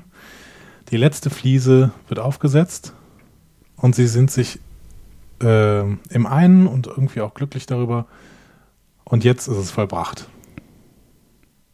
Der Ofen ist fertig. Der Ofen ist fertig Ja. und es ist symbolisch so stark. Mhm. Hm? ist es. Sie geht ins Haus, holt Maliboks Taschen, die sie für ihn gepackt hat. Mhm. Und es dauert auch super lange. Ich habe ich hab nur mal die Szene gedacht, ähm, da nimmt sich die Disney auch wirklich lange Zeit, ne? Wie Mhm. Malibok dann irgendwie steht und äh, die so offene Tür gezeigt wird und es passiert nichts Mhm. und es, man wartet und sowas. Es dauert bestimmt 20 Sekunden, bis Kira da wieder rauskommt. Und ich finde, das ist schon eine relativ lange Zeit Mhm. dafür, dass eine leere Tür gezeigt wird, mehr Ja, oder weniger. ja. Ne? Ähm, genau. Und dann ist Kira am Zug und lockt Malibok in eine rhetorische Falle, so wie er es vorher mit ihr gemacht hat. Mhm. Ne? Denn er besteht darauf, ich bleibe hier, solange dieses Cottage steht. Tja. Und Kira jagt erst den Ofen in die Luft, Mhm. zündet dann eine Fackel an und zündet das Häuschen an. Was hältst du jetzt von der Lösung? Ja, es ist halt, es ist halt die Brute Force Lösung, ne? Es ist halt, ähm, ja, die Bagger kommen halt und baggern dein Haus weg. So, du kannst es dir angucken und daneben stehen oder du kannst dich reinsetzen. Äh, wie wär's mit lieber daneben stehen und dann gehen wir danach äh, ein bisschen aus dem Weg und fahren dich in dein Ersatzdorf, ne? Es ist halt, es ist halt schon über, über seinen Willen hinweg quasi. Und ne, also man kann ja auch mal festhalten, äh, Malibok reagiert da nicht glücklich. Ne? Also der ist. Nee, Ne? nein, äh, im Gegenteil. Er bittet Kira, den Phaser auch bei ihm einzusetzen. Ja. Und äh, er sagt ihr sogar, ja, wenn du irgendwann mal was für mich empfunden hast, dann machst du das jetzt. Ja, und mittlerweile Ähm, ist er sich ja sicher, dass, dass, dass, sie, dass die eine Verbindung zueinander haben, dass Ja. Kira schon auch auf seiner Seite ähm, zumindest zeitweise gewesen ist oder ein Teil von ihr das nachvollziehen kann, was, was er da gerade durchmacht. So, ne? Aber es hilft ja alles nichts. Er besteht auch nochmal darauf, wenn ich jetzt hier Gerardo verlassen muss, dann sterbe ich. Mhm. Und sie besteht dann noch energischer darauf, nein, das ist nicht so. Sie tippt auf ihr Badge und sagt zwei zum Beam. Ja. Es gab keine Lösung, die äh, ohne Schmerzen ausgeht. Und das ist natürlich aber jetzt eine Lösung, die jeden schmerzt. und vielleicht ist es trotzdem die beste. Ja, sie schmerzt halt nicht jeden. Ne? Sie schmerzt halt nicht die hunderttausenden Menschen, die dann ähm, im, im Winter äh, nicht frieren oder vielleicht sogar erfrieren müssen. Ne? Also man, man erklärt es uns ja nicht so ganz genau. Ne? Also, aber vermutlich geht es da ja auch um, um ein humanitäres Problem am Ende. Ja, klar. Ne? Mhm. Also um kein Luxusproblem. So, ne? Also Nee, nee, Ja. tatsächlich, genau. Ich glaube auch, da geht es wirklich um, um, um Humanität. Ansonsten ist es, zu, ist es zu klein. Ansonsten ist der Konflikt zu klein. Ja. Ne? Genau. Ja, ja, ne, das, das ist ja wieder der Braunkohle-Dingsbums. Das ist ja jetzt halt irgendwie, äh, also spätestens jetzt, in der Jetztzeit ist es jetzt zu, zu einem sehr schwierigen Konflikt geworden, weil es einfach eigentlich, äh, ne, weil es nicht alternativlos ist. So. Und das macht es natürlich insofern hier so ein bisschen einfacher, weil wir keine Alternativen kennen und es offensichtlich keine guten gibt und äh, ja, offensichtlich auch insofern nicht, als dass ähm, dass die Regierung in Bayern nicht mal äh, die, die softe Methode abwarten will und äh, Mhm. ein Jahr Zeit hat. Also scheinbar ist, das, ist da ja auch Not angesagt. Aber trotzdem, ne, es macht die Situation für alle Beteiligten nicht besser. Ne? Und du hast einen gebrochenen Malibok am Ende und du hast auch ein Stück weit eine gebrochene Kira am Ende. Und du hast ein offenes Ende. Stimmt. Erfahren wir nochmal, du weißt doch immer alles, erfahren wir nochmal irgendwas von Malibok irgendwann irgendwo? Nein, nicht on screen und dementsprechend nicht Kanon. Hm. Also das Malibok kommt nochmal vor in, äh, in, äh, in einem Buch, ne, in einem Roman. Habe ich nicht gelesen. Ähm, ich weiß auch nicht, äh, wie er da thematisiert wird. Es kommt auch nochmal Gerardo vor, in mehreren Romanen sogar und in, auch in zwei Spielen wohl. Ähm, aber wir wissen nicht, was Malibok jetzt tut. Hm. Wir wissen noch nicht mal, was er jetzt am Ende dieser Folge tut. Wir, wi- wir können, er kann, es kann ja auch sein, dass er sich nicht be- beamen lässt und äh, ins Haus läuft und verbrennt oder sowas. Es ist, Alles ist möglich, ja. alles ist möglich und das Geniale an der Story ist, es spielt auch keine Rolle.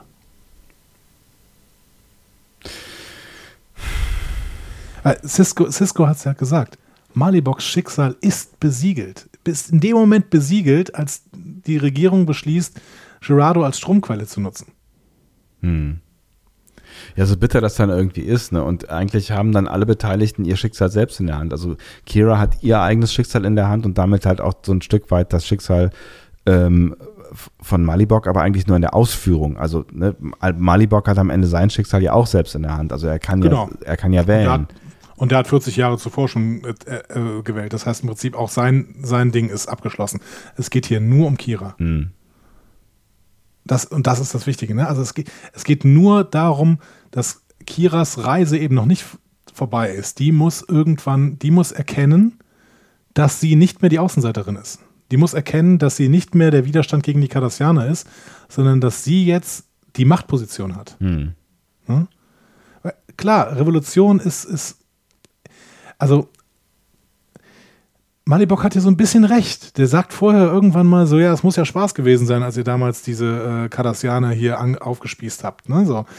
Ähm, er hat insofern recht, dass man sagen kann, von der Haltung her ist Revolution viel, viel einfacher als Macht. Du bist halt der, im Zweifel, ähm, naja gut, du bist auch nicht immer auf der, es gibt ja auch nachher Folgen, wo sie durchaus ja auch daran ähm, ähm, arbeitet oder Schwierigkeiten damit hat, dass sie, dass sie ja im Prinzip im Untergrund als, eine Art Terroristin äh, unterwegs Ja. war. Ne? Also das ist halt auch nicht immer einfach, aber insofern äh, ist es einfach, als dass seine Ideologie äh, stimmt. Ne? Aber wenn du jetzt, Eben. ne, wenn du jetzt Da natürlich hast du keine anfängst, Loyalitätskonflikte. Loyalitätskonflikte gibt es nicht, wenn du in der Revolution bist. Ja, außer du, du jagst halt irgendwie Menschen in die Luft und weißt nicht genau, wen du in die Luft jagst. So, ne? Also das, dann, dann wird, oder ne, dann, dann wird es halt schwierig. Also es wird schon schwierig, wenn du halt irgendwie äh, ein Attentat äh, auf Cardassianer planst, wo nicht klar ist, Punkt. Ein Attentat auf Cardassianer planst. So. Ne? Also ich meine, das ist, das ist, das ist im Zweifel der, der Feind, aber du weißt ja nie genau, wen triffst du da und dann wird es halt irgendwie schwierig. Ich, also es ist jetzt, ne, also die, die Rolle ist jetzt, finde ich, jetzt auch keine nur einfache Rolle. Aber Ja, du aber hast, sie ist ideologisch eben einfach. sie ist ideologisch auf jeden Fall einfacher, da, da bin ich bei dir. Ja, sie- und, und Kira muss sich, und dafür ist hier diese Folge auch da, muss sich damit abfinden, dass, dass sie da jetzt in einer anderen Rolle ist, aber ansonsten kann sie nicht weitermachen und ansonsten müsste sie weg. Ja, ja, klar. Und ich meine, das ist ja auch so eine, eine Chance für sie, auch ähm, irgendwie ihre Arbeit ähm, und für das, was sie gekämpft hat, das, das fortzusetzen. Ne? Und ja. ähm, halt auf einer anderen, auf einer diplomatischen Ebene. Und das, das stinkt halt, weil es, zumindest manchmal, ne, weil es halt, weil es halt von Kompromissen geprägt ist und nicht das, das äh, Brute Force, wir machen jetzt alles, was wir für richtig halten. Ähm, so, ne? Es funktioniert halt nicht. Ja. Völlig ekelhaft, aber wahrscheinlich notwendig. Hm. Und das meinte ich mit, es gibt im Prinzip keinen Bösen in dieser Geschichte. Ja, ja. Ja, du, da, ne, du, hast, du, hast, du hast schon recht. Ne? Du kannst das halt überlegen, ähm, ob, ob Macht irgendwas Böses ist oder. Aber ich meine, das ist ja auch Quark, weil es ist. Es, ist, es entsteht Macht, halt irgendwie. Macht kann per se ja eigentlich ja. nichts Böses sein. Ja weil Macht immer da ist. Ja, ja, ne, ich, wie gesagt. Die Frage ist, ja, ist immer, wer sie hat. Genau. Also ich meine, über, überall, wo Menschen sind, ist Macht. Die Frage ist eben, wer sie hat. Am besten ist sie gut verteilt. Aber ja. Macht, Macht per se kann nichts Böses sein.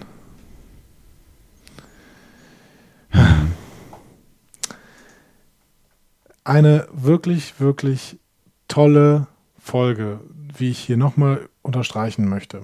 Eine Science-Fiction-Geschichte? ja, was ist Science Fiction? Ich finde, Science Fiction ist die Übertragung von gesellschaftlichen Problemen, die wir auf der Erde haben, in ein Weltraumsetting. ähm, und ja, dann ist es eine Science-Fiction-Geschichte. Aber nicht im klassischen Sinn. Ne? Also das ist, ne, wenn, wenn, wenn Michael Piller ein Problem hat mit der Handlung von Family, dann ähm, ja, aber Family, Family, äh, in Family wird ein Familienkonflikt auf der Erde thematisiert.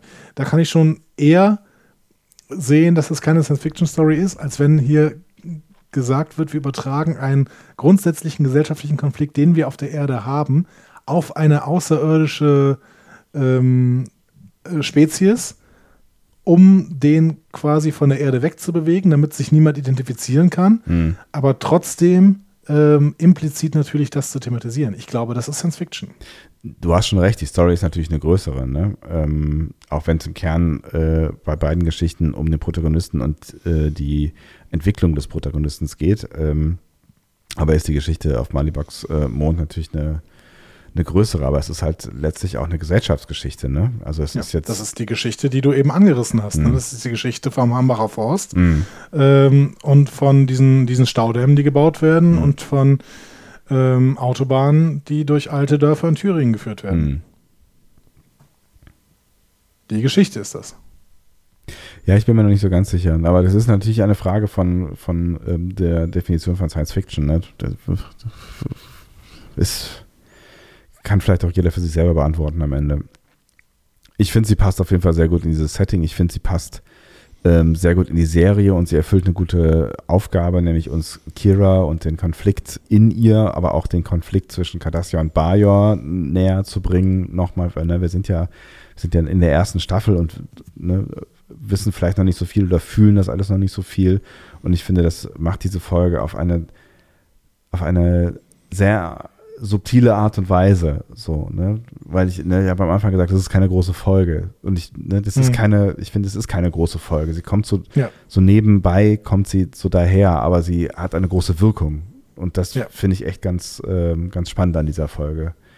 Die, die geht so, die geht so weg, die geht so durch und du guckst dir das so an und du hast vielleicht sogar mal ein Tränchen im Auge an einer einen oder anderen Stelle. Ähm, also sie nimmt dich schon mit, aber es ist, es ist so eine, es ist so ein Ausschnitt, so ein kleiner Ausschnitt, der für ganz viel Größeres steht. Und das finde ich das Spannende an der Folge.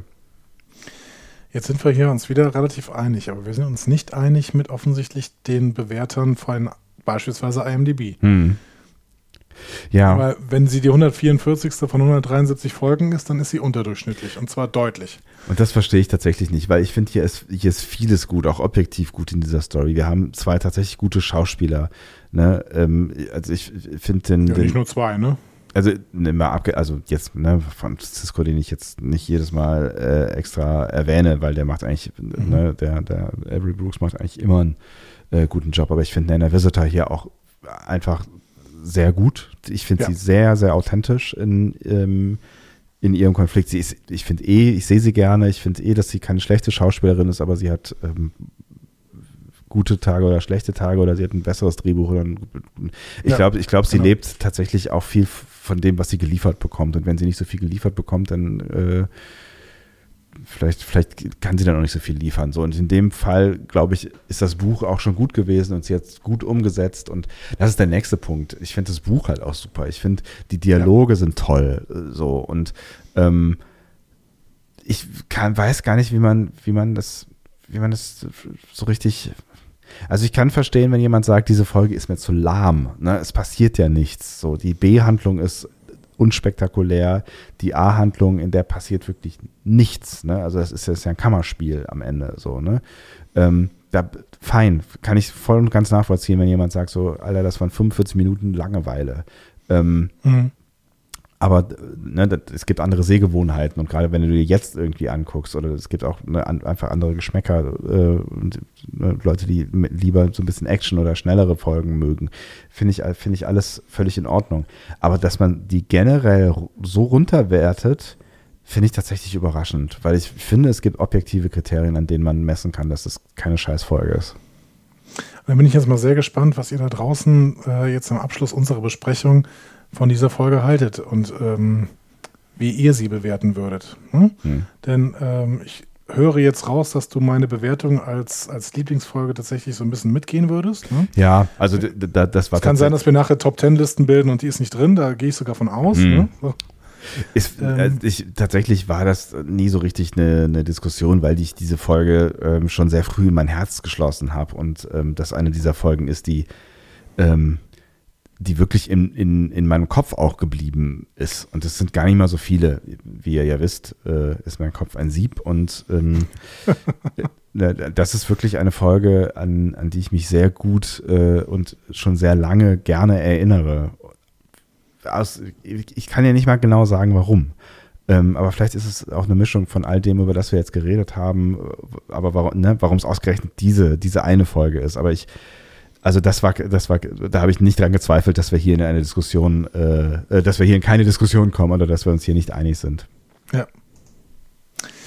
Äh, R7 Beer hat übrigens diese offensichtlich diese Jake Nog B-Geschichte äh, mehr oder weniger geschrieben und er hat sich darüber sehr, sehr gefreut. Ja, das ist ja auch, ne, sie ist, sie ist, das ist eine nette, nette Geschichte. Der vergleicht es mit ähm, einem, einer, ähm, einem Charakter von der Militärsatire Catch 22.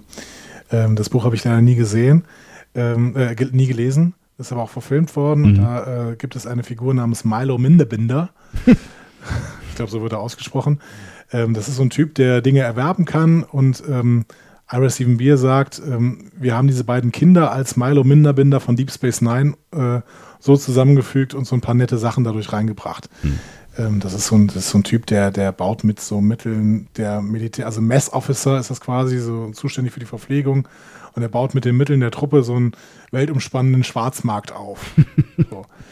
ähm, und das fand Ira Steven Beer offensichtlich so toll, dass er jetzt angefangen hat, da äh, so ein bisschen die Jungs reinzuschreiben. Ich Hm. glaube tatsächlich, dass sie das nochmal machen. Ähm, da, müsste, da müsstet ihr uns nochmal weiterhelfen. Ja, bitte. Ich meine, dass die das nochmal irgendwann tun. Ja, und sowieso kann ich mich nur daran anschließen an das, was Andi gerade gesagt hat. Schreibt uns mal bitte gerne, was ihr von dieser Folge gehalten habt und äh, bitte keine falsche Scheu. Ich bin, äh, wie gesagt, und ich glaube, das, das äh, können wir beide nachvollziehen, wenn ihr die Folge nicht cool fandet. Äh, alles, alles fein. Ähm, lasst uns drüber diskutieren. Ich hätte Bock. Und wenn ihr die Folge cool gefunden habt, erzählt uns, äh, ob ihr zu dem gleichen Ergebnis kommt wie wir gerade. Oder ob ihr noch irgendwelche anderen Faktoren seht, die wir jetzt ganz vernachlässigt haben in dieser Folge. Ich bin auf jeden Fall sehr froh, dass ähm, du etwas überraschend mit der Folge um die Ecke kamst und meintest, hey, lass uns das doch machen und dich durch mein Warum denn auch nicht hast äh, umstimmen lassen. Ähm, und äh, es hat mich gefreut, nochmal in diese, gerade in diese erste Deep Space Nine Phase einzutauchen und äh, mir auch wieder Lust gemacht, wieder mal Deep Space Nine zu gucken. Aber es passiert ja jedes Mal. Ja, Ja, exakt. Wir werden euch, denke ich, auf dem Laufenden halten, was wir äh, demnächst machen werden. Ich glaube, das müssen wir jetzt nicht mehr hier on air quasi entscheiden? Nee, ist auch sicher, es kann jetzt in, in alle Richtungen gehen. Also ich habe ich hab schon auch Bock mit dieser äh, Vorbereitung auf PK weiterzumachen. Das werden wir auch tun, so viel ist klar. Ob wir jetzt nochmal einen Schlenker wagen, ne, wir, wir werden sehen. Ihr werdet es erfahren auf den sozialmedialen Kanälen, ihr kennt sie. Exakt. Und CBS äh, gibt uns ja auch immer noch keinen Hinweis darauf, wann sie mal die Shorttracks raushauen eigentlich. Das stimmt allerdings. Also ich habe im Moment noch gerade das Gefühl, wir haben noch unendlich viel Zeit. Wahrscheinlich ist es falsch und äh, ab Anfang Oktober kommen die ersten Shorttracks äh, plötzlich aus. Maybe. Aus, äh, es, es, kommen noch sechs dieses Jahr. Ja, das ist eine Menge. Ich weiß nicht wann, ja. aber wir werden sehen. Ähm, genau. Ihr könnt uns schreiben, äh, wie immer, am liebsten unter www.discoverypanel.de, da als Kommentar unter diesen Beitrag dieser Folge. Neu könnt ihr uns natürlich auch auf Band sprechen. Ihr habt, glaube ich, 30 Sekunden Zeit. Ich weiß nicht mehr genau, äh, was da Bernd eingestellt hat. Auf Band finde ich geil. Band. Ja, ja Band. Auf Band. Ist, ja. Auf Band 02291 ukta uk 2. genau. Oder nutzt einen dieser anderen Kanäle. Ihr wisst, wo ihr uns findet. Ähm, und ja, hey Sebastian, das hat mir richtig Spaß gemacht, nochmal mit dir. Endlich nochmal zu sprechen. Was? Also. Und DS9 zu besuchen. Ja, finde ich auch. Ich, ich, hatte auch großen Spaß. Andi, lass uns das wieder tun. Ich finde das gut. Früher oder später. Früher oder später, das ist genau richtig.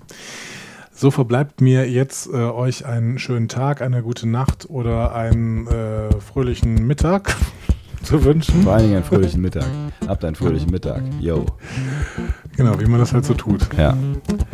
Und ähm, für uns ist es jetzt viel zu spät. spät. Ja, ab ins Bett. Wir müssen schlafen gehen. Sowas von. Sebastian, gute Nacht. Andi, gute Nacht. Tschüss. Tschüss.